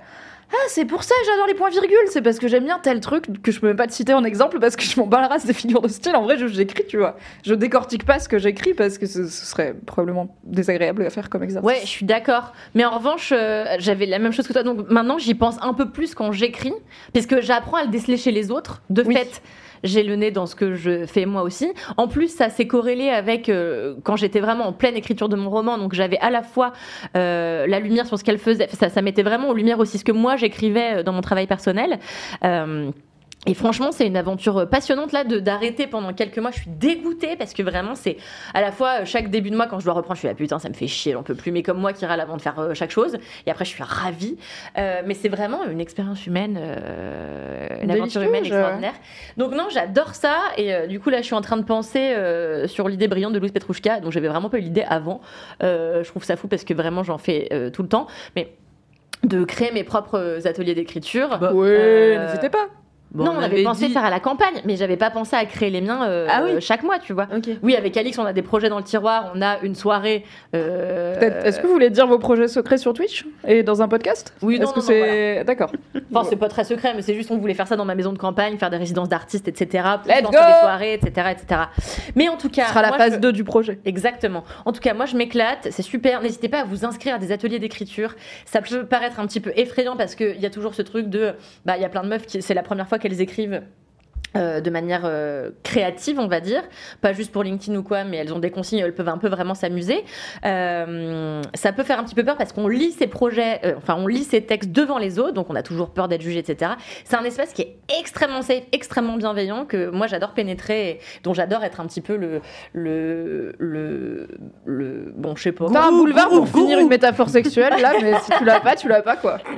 Euh, voilà, donc n'hésitez pas à vous inscrire euh, non seulement à mon atelier, euh, les ateliers de Bien vote, sûr. mais aussi aux autres ateliers. Moi, je m'en fous.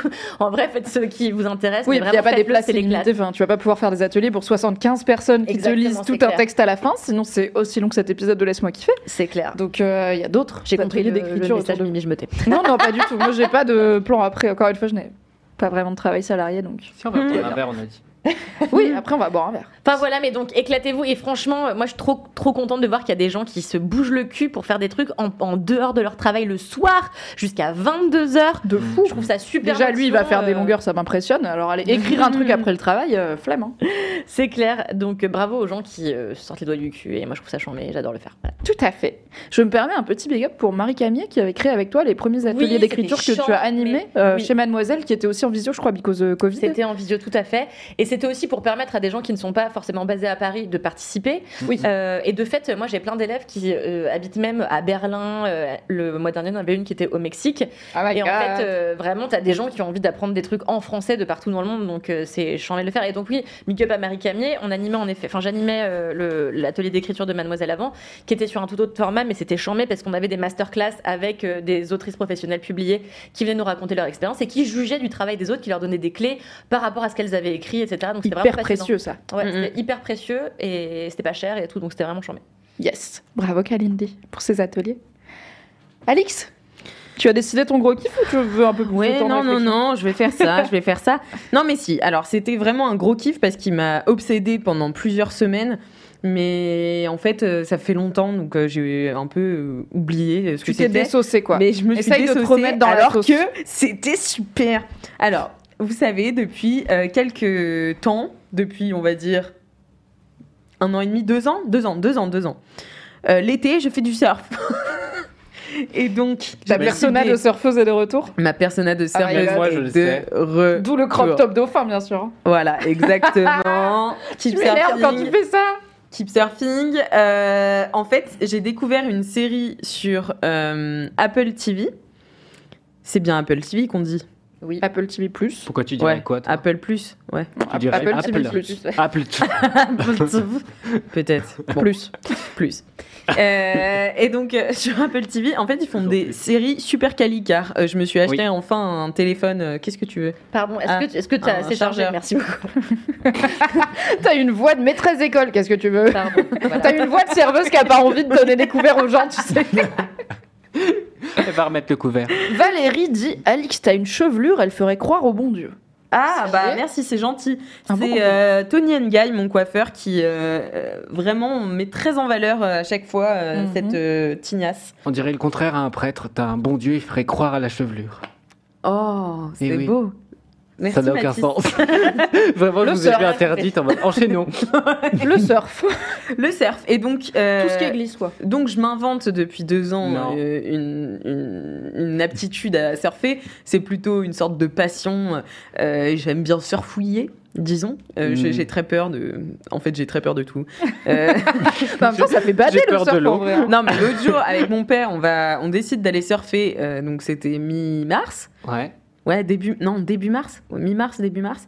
Euh, on décide d'aller surfer en Bretagne, euh, en Vendée, et on, donc on revêt nos combis de, de- D'hiver. d'hiver, mais nous n'avions pas de chaussons. J'ai mis le premier pi- pied dans l'eau, j'ai senti la- la- le froid remonter jusque dans ma fesse Ah et la crampe se faire. J'ai quand même tenu Ah ouais, parce que j'allais 25 dire minutes. un niveau de fragilité, si tu mets le pied dans l'eau et que t'annules le surf, c'est compliqué de devenir championne Ah, mais de surf, fait, mais bravo, 25 on minutes. s'est regardé, on s'est regardé, on a fait, on y va ou pas? Et vraiment, je sentais que si l'un ou l'autre Ouais. disait on y va pas, l'autre disait ok ok. Et là, tu sais, on s'est chauffé un peu tous les deux, on était là ok. J'ai surfé une vague puisque après j'avais des pieds qui ressemblaient à du bois et donc je ne Mmh. pouvais. Oui, donc je n'avais tenir sur la planche, c'est. C'était impossible. Mais bon, j'ai beaucoup rigolé. Je me suis pris de l'eau euh, salée dans la gueule euh, à répétition. Elle était très froide aussi. Mais le fait est que j'avais très très peur des énormes vagues qu'il y avait derrière nous. Donc j'ai surfé. Voilà. Moi j'aime bien surfouiller, tu vois, surfer devant. Tu barbotes? Euh, Je barbote Voilà. et j'aime bien ça.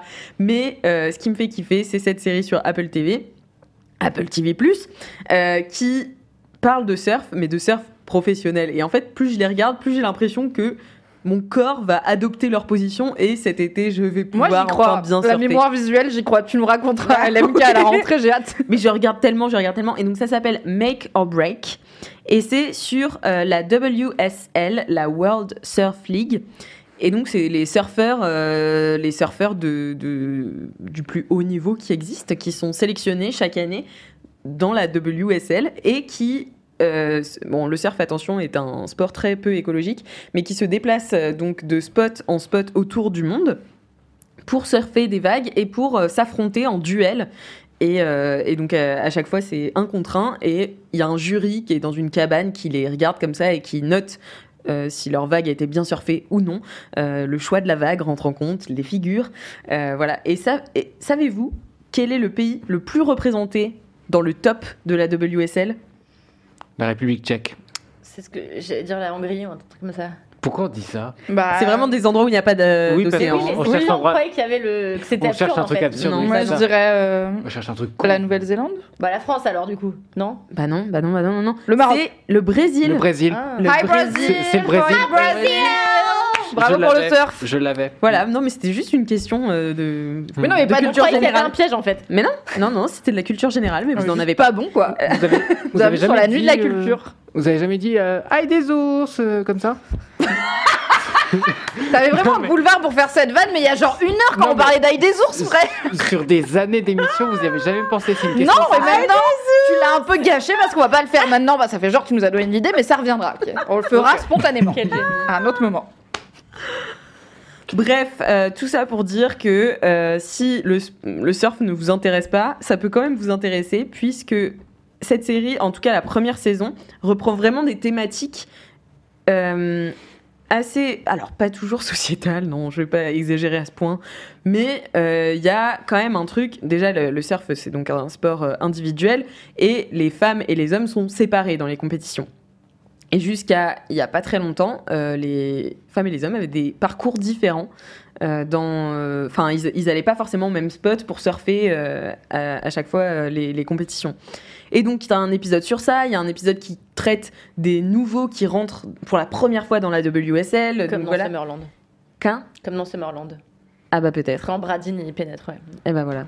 Et ben quand Bradine de pénètre. dans euh, cet épisode, je trouve. Enfin bref, euh, je trouve que c'est une série euh, qui est qui est vraiment bien faite en plus. Mais c'est un docu, que- on est d'accord. Ouais, Enfin, ouais, c'est une série docu. ouais. C'est une série euh, docu sur vraiment les, les gens. Après, tu deviens zinzin. En fait, c'est moi non plus, je regarde pas de sport à la télé. Mais là, en fait, j'étais accro. Et pour autant, Mais je- c'est comme euh, Drive to Survive euh, qui a mis plein de gens à la Formule 1. C'est juste quand l'histoire elle est bien racontée, L'histoire bah, est tu bien. te prends au jeu et tu comprends Oui. l'intérêt du sport, quoi. Bah, Et- J'ai aimé Ted Lasso, enfin je veux dire, euh, Oui. on fait pas moins fan de football que moi, je pense. donc, Oui, mais euh, t'as de la, Mais la fan de fiction, tu vois, là, sur le Oui. docu. Oui, euh, mais je veux dire, j'ai quand même été intéressé. Quoi. hmm. Mais après, moi, j'avais, je, je venais aussi avec une petite petite, petite appétence pour. euh, Bah, étant toi-même surfeuse, bien sûr. Bien sûr, bien sûr. Keep surfing. Euh, voilà. Mais, euh, et, mais par contre, la deuxième saison, c'est vraiment euh, suivre la WSL. Donc, si vous aimez pas, voilà, tenez-vous-en à la première saison. Euh, donc, c'est dispo sur Apple TV+.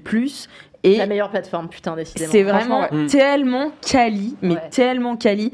Et je sais pas, euh, t'es content après de connaître les noms de surfeurs et tout, donc j'attends plus qu'un truc, c'est qu'un jour quelqu'un. Me, ouais, me demande, tu sais, Ah ouais, euh, tu fais du surf, bah cite deux cite surfeurs. deux surfeuses, et je serais là, Tyler Wright. et euh, je me souviens déjà plus des noms. Déjà, c'est le problème avec ce genre de méthode. Et aussi, ne faites pas ça. Arrêtez de faire un quiz random aux gens pour vérifier qu'ils méritent leur passion ou pas. On a dit qu'on est en 2023, on Comme peut quand j'ai demandé à Mathis où est-ce qu'il allait à la piscine. Par exemple. mon, mon but en vrai, un temps, c'était toutes les tester à Paris avant de découvrir qu'il y en a vraiment beaucoup trop. Voilà, et que la plupart en fait sont le long des, des portes, ce qui fait que en fait, même si tu habites sur une porte, ce sera pas arrangeant d'aller aux autres portes. Vous voyez ce que je veux dire? Ah oui, Ah, faut faire à le moins tour, de, quoi. pre- de Bah, prendre un le loin, voilà. Il faut vraiment avoir très peu de vie pour tester toutes les piscines de Paris. D'accord. voilà. J'ai un pote qui l'a fait pendant son chômage et du coup, il est très bonne euh, benchmarking. Mais de voilà, piscine point parisienne. contexte intéressant, chômage Oui, par oui, oui, un indice chez vous.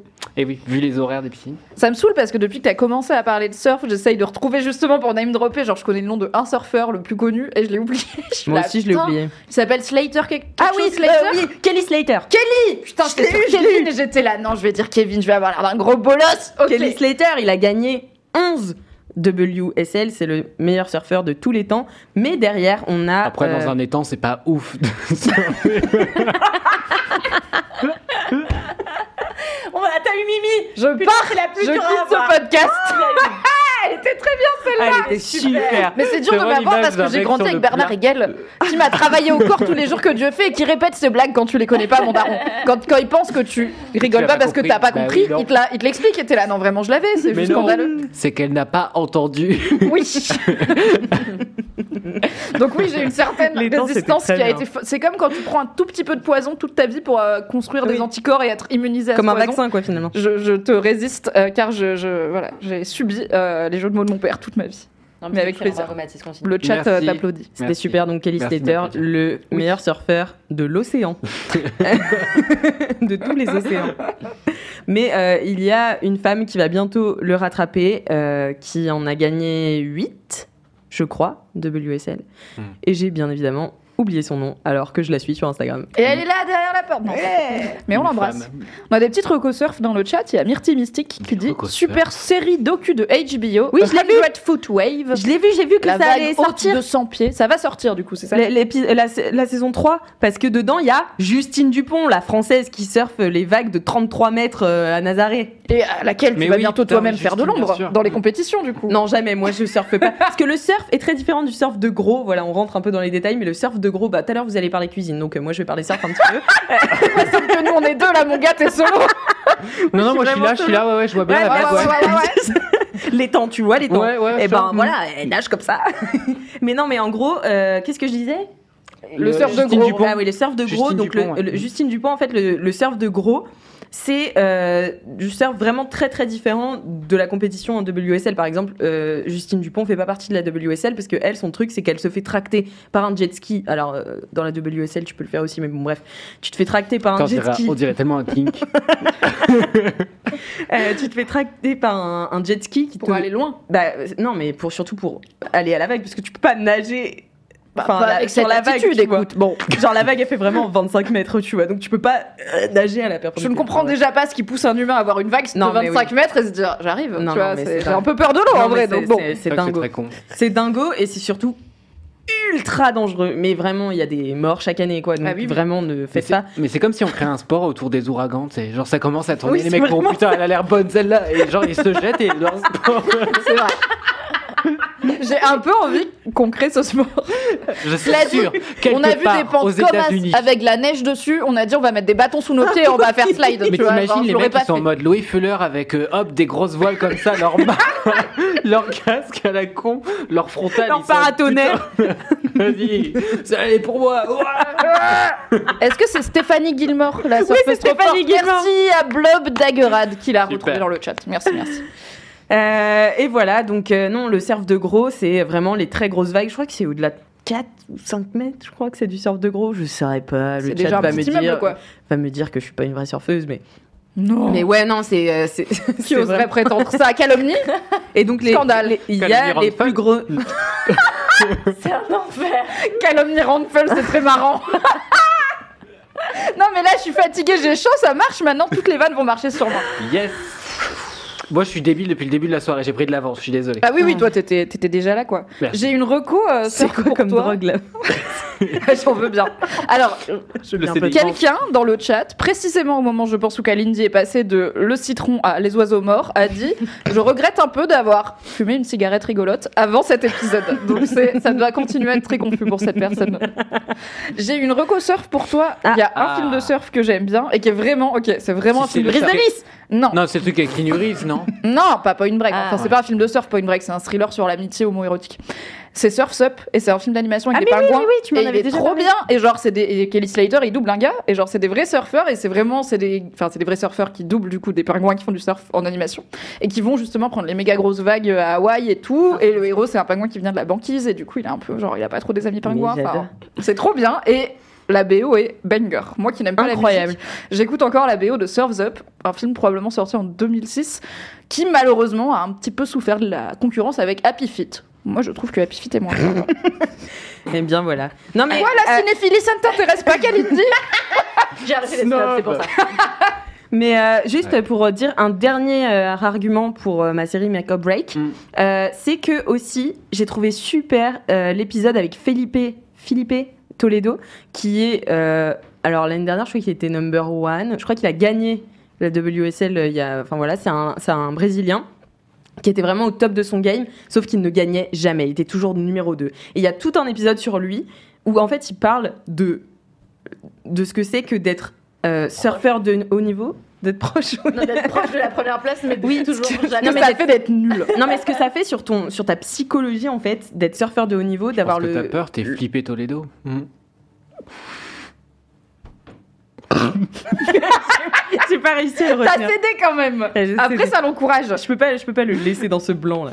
Mais euh, et donc en fait, il parle justement bah, de dépression. euh, il parle de plein de trucs super intéressants que je trouve qu'on n'aborde pas assez souvent dans le sport et surtout Ouais. le sport de haut niveau, euh, le sport aussi qui est de euh, financé jeu, par a- euh, oui, des ça. sponsors euh, et de toute la pression que ces gens-là ont sur et tout se joue à une vague. Enfin vraiment, c'est Ah, même pas, ils sont même pas Vraiment maître Ouais. de, oui, des éléments quoi. Et, T'as vraiment euh, la Terre qui fait ses bas et qui est vraiment. bah, C'est plutôt la lune. Ouais. Si je peux me Oui, non, mais. Enfin, bravo, Mimi, bravo. Merci Kalindi. Je fais un bac L, mais j'ai eu sorcière. 19 en enseignement. Je l'ai demandé à la Lune et le Soleil ne le sait pas. Bon allez, euh, je fais une dernière phrase et je finis mon kiff. Voilà, je trouve que euh, c'est en tout cas la première saison, un documentaire qui aborde plein de trucs que, dont moi j'avais pas forcément connaissance en ne regardant pas de sport euh, et en étant Eh oui, pas fan. euh, non mais tu sais pas juste euh, regarder parce que la deuxième saison c'est juste vraiment les regarder faire des figures, tu vois. Mais là c'est euh, comment tu rentres dans une compétition où tout le monde est déjà super installé, comment tu es une femme aussi dans une compétition euh, qui n'est faite que de femmes Hmm. Mais euh, qui est un peu en compétition aussi à côté avec celle des hommes. Et on te dit bah attends toi t'es pas assez forte pour aller surfer la pipeline euh, à Tahiti tu vois. Enfin bref. Donc c'est je trouve la première saison en tout cas super. Euh, ça aborde plein de sujets différents. C'est très bien réalisé et c'est top Euh, si vous achetez un iPhone vous avez trois mois gratuits d'Apple TV Sinon, vous pouvez vous abonner à Apple TV pour 5 euros par mois, Voilà. ce qui est moins cher que d'acheter un iPhone quand même. Mais si jamais vous achetez un produit Apple, c'est vrai que vous avez quelques mois gratuits pour tester. Et il y a. Ted Lasso dessus. Donc vous pourrez voir d'autres trucs super sur le sport qui n'ont rien à voir.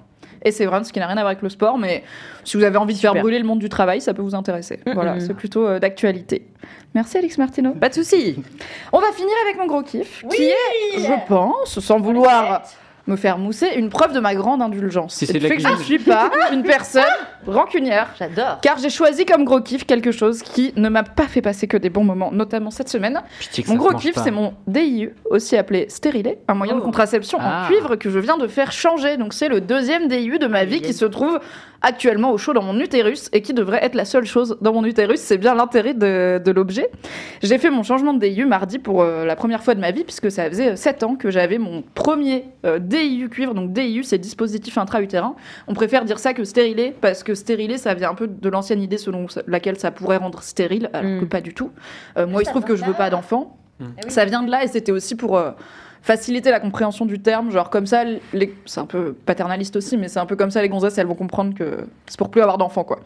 Euh, on va pas leur dire des mots compliqués. Ouais. Il me semble, d'après des recherches que j'avais fait pour un article de Mademoiselle euh, sur la question d'où vient le nom euh, stérilet et pourquoi maintenant on dit euh, dispositif intra-utérin.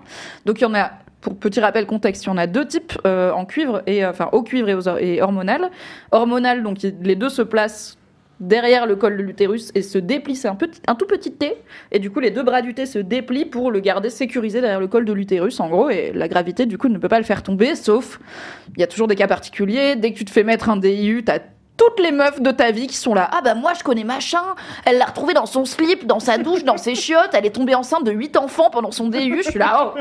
Quand j'avais l'implant, tout le monde m'a dit que moi je suis tombée enceinte sous implant. Quand j'avais la pilule, on m'a dit attention, moi la pilule ça n'a pas marché. Oh Rien n'est efficace à 1000%, Bah, mais Arrêtez d'être hétéro, sinon ça marche bien. hein. aussi, ou arrêter la pénétration vaginale, je ne sais pas. Oui. Aucun, aucun moyen de contraception n'est dépourvu de minuscules risques à minima de voilà, rien n'est infaillible dans la vie, mais le DIU c'est quand même un des moyens de contraception les plus fiables parce qu'une fois qu'il est en place, tout simplement, euh, il bouge plus. Euh, la plupart des erreurs liées au- à l'efficacité des moyens de contraception, c'est des erreurs d'utilisation. C'est une capote mal mise, une pilule qu'on a oubliée, ou on a vomi, on, a, on s'est pas rendu compte que du coup, euh, fallait en reprendre une, blabla. Les trucs qu'on met dans ton corps comme l'implant et le DIU, sauf encore une fois, cas exceptionnel, ça a tendance à faire le taf. Et moi, j'ai donc il y a un DIU aux hormones qui diffuse du coup des hormones contraceptives directement euh, via euh, tout ce qui est muqueuse col de l'utérus, etc. Et euh, un au cuivre, où c'est tout simplement le cuivre une action spermicide, ce qui fait que les spermatozoïdes ils font ah non ah comme ça. Donc mon col très limitation spermatozoïde. Merci, je l'ai travaillé, j'ai répété quand même. Donc mon col de l'utérus c'est un peu un genre de mordor pour les spermatozoïdes et ça me fait plaisir parce que le but c'est qu'ils ne passent pas et qu'ils me laissent tranquille. Deux IVG sous DIU ici parce que le gars se déplace sans prévenir, dit Marion Chaussette dans le chat. Je suis désolée pour toi. J'ai dit arrêtez de me raconter ça, mais en vrai, vous pouvez raconter votre vie, c'est pas grave. Il y a aussi quelqu'un qui dit mort au sperme. C'est pas drôle. En sperme. Ce qui est bref mais efficace. C'est en effet l'idée.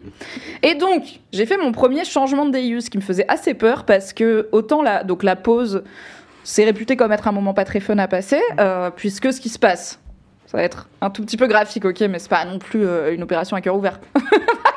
voilà, on vous met la tête d'Alix en luchadorita pour euh, apaiser un petit peu. Donc, en gros, imaginez une longue paille souple. Euh, et cette paille-là, on va l'introduire dans le col de l'utérus pour ensuite pouvoir faire passer le stérilet dedans. Donc, c'est ce moment où la paille passe le col de l'utérus qui est un peu genre pas très marrant. C'est un genre de crampe menstruelle vive et brutale. Et c'est un peu un moment inévitable. Alors, euh, y a, moi, j'ai eu des antidouleurs avant. J'ai vu qu'il y a des gens à qui on n'en prescrit pas du tout, ce qui est pas cool. Moi, j'ai eu genre Spasfon, ibuprofène, doliprane à prendre une heure avant pour détendre un petit peu. Et on, on fait le- la pause et le changement pendant les règles parce que du coup, le col de l'utérus est déjà un petit peu ouvert. Euh, ce qui est rare d'aller chez la gynéco pendant ces règles. Je sais là, j'ai un peu l'impression que je vais vous en foutre partout. Dégueulasse, c'est votre, salle d'attente, mais enfin votre salle de- d'examen, mais au final, ça allait. On n'a pas le temps, on est en train de rendez-vous, alors on va faire ça là. Allez, hop on lève les genoux et c'est parti. les magazines, poussez. Non, j'avais une, une médecin très efficace, donc ça a duré vraiment 7 minutes, mais euh, très tendre, enfin très, très à l'écoute de mon corps et de mes réactions qui m'a pas brutalisé d'aucune sorte.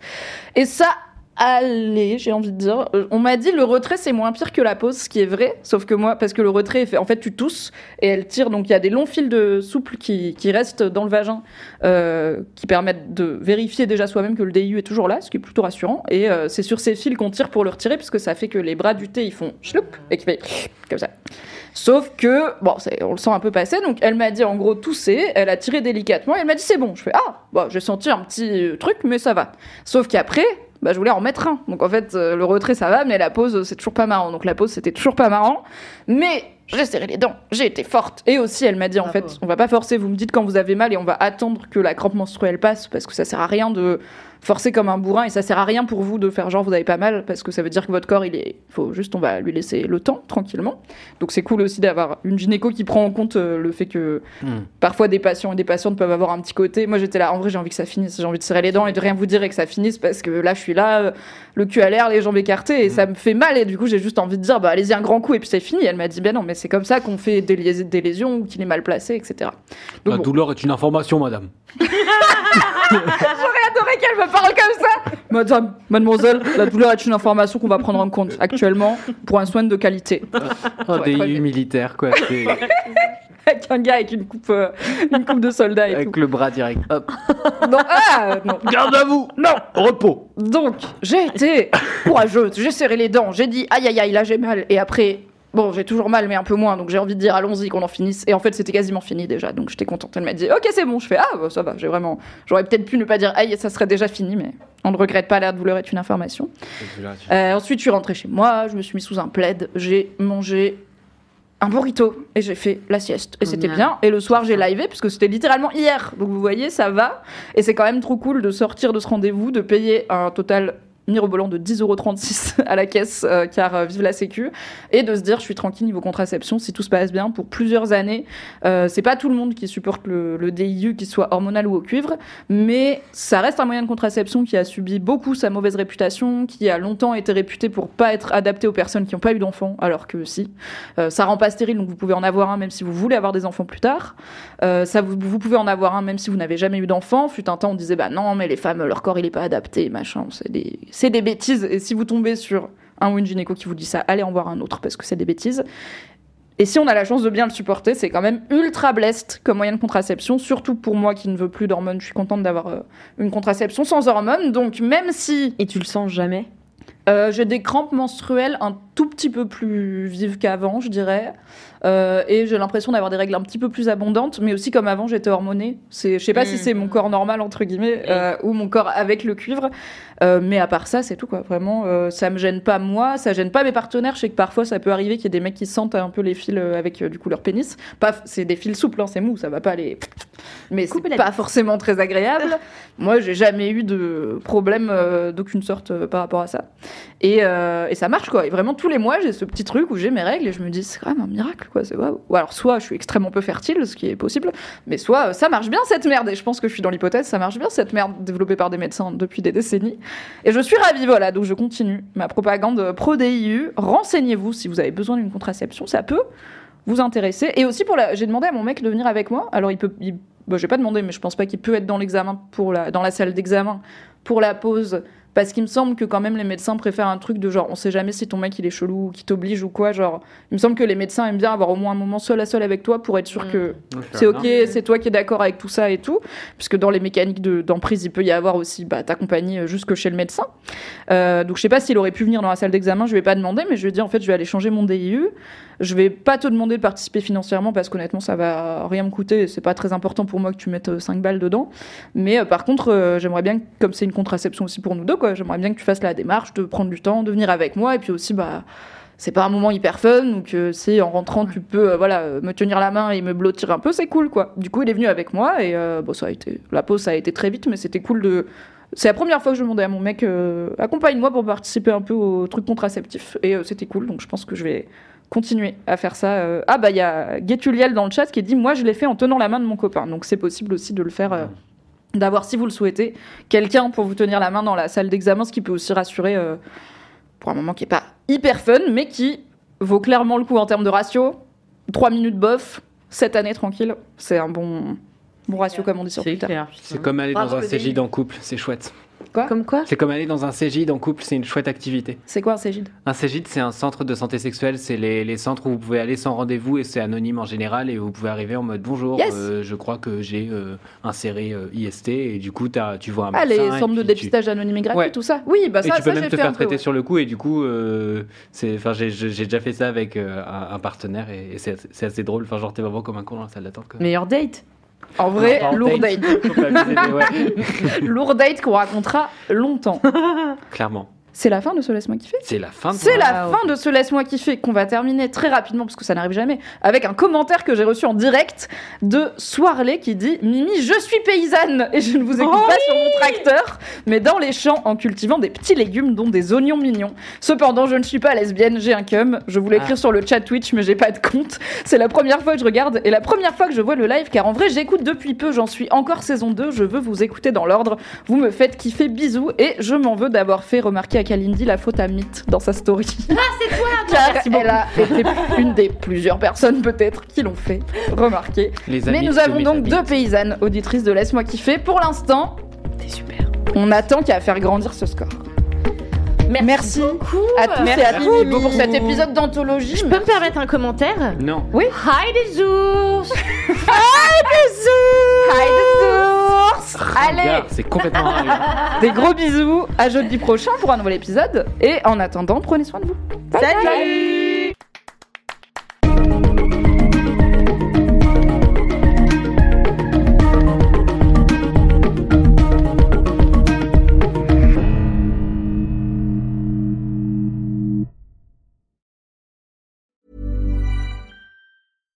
deserves the best, and there's no better place to shop for Mother's Day than Whole Foods Market. They're your destination for unbeatable savings, from premium gifts to show-stopping flowers and irresistible desserts. Start by saving 33% with Prime on all body care and candles. Then get a 15-stem bunch of tulips for just $9.99 each with Prime. Round out Mom's menu with festive rosé, irresistible berry chantilly cake, and more special treats. Come celebrate Mother's Day at Whole Foods Market.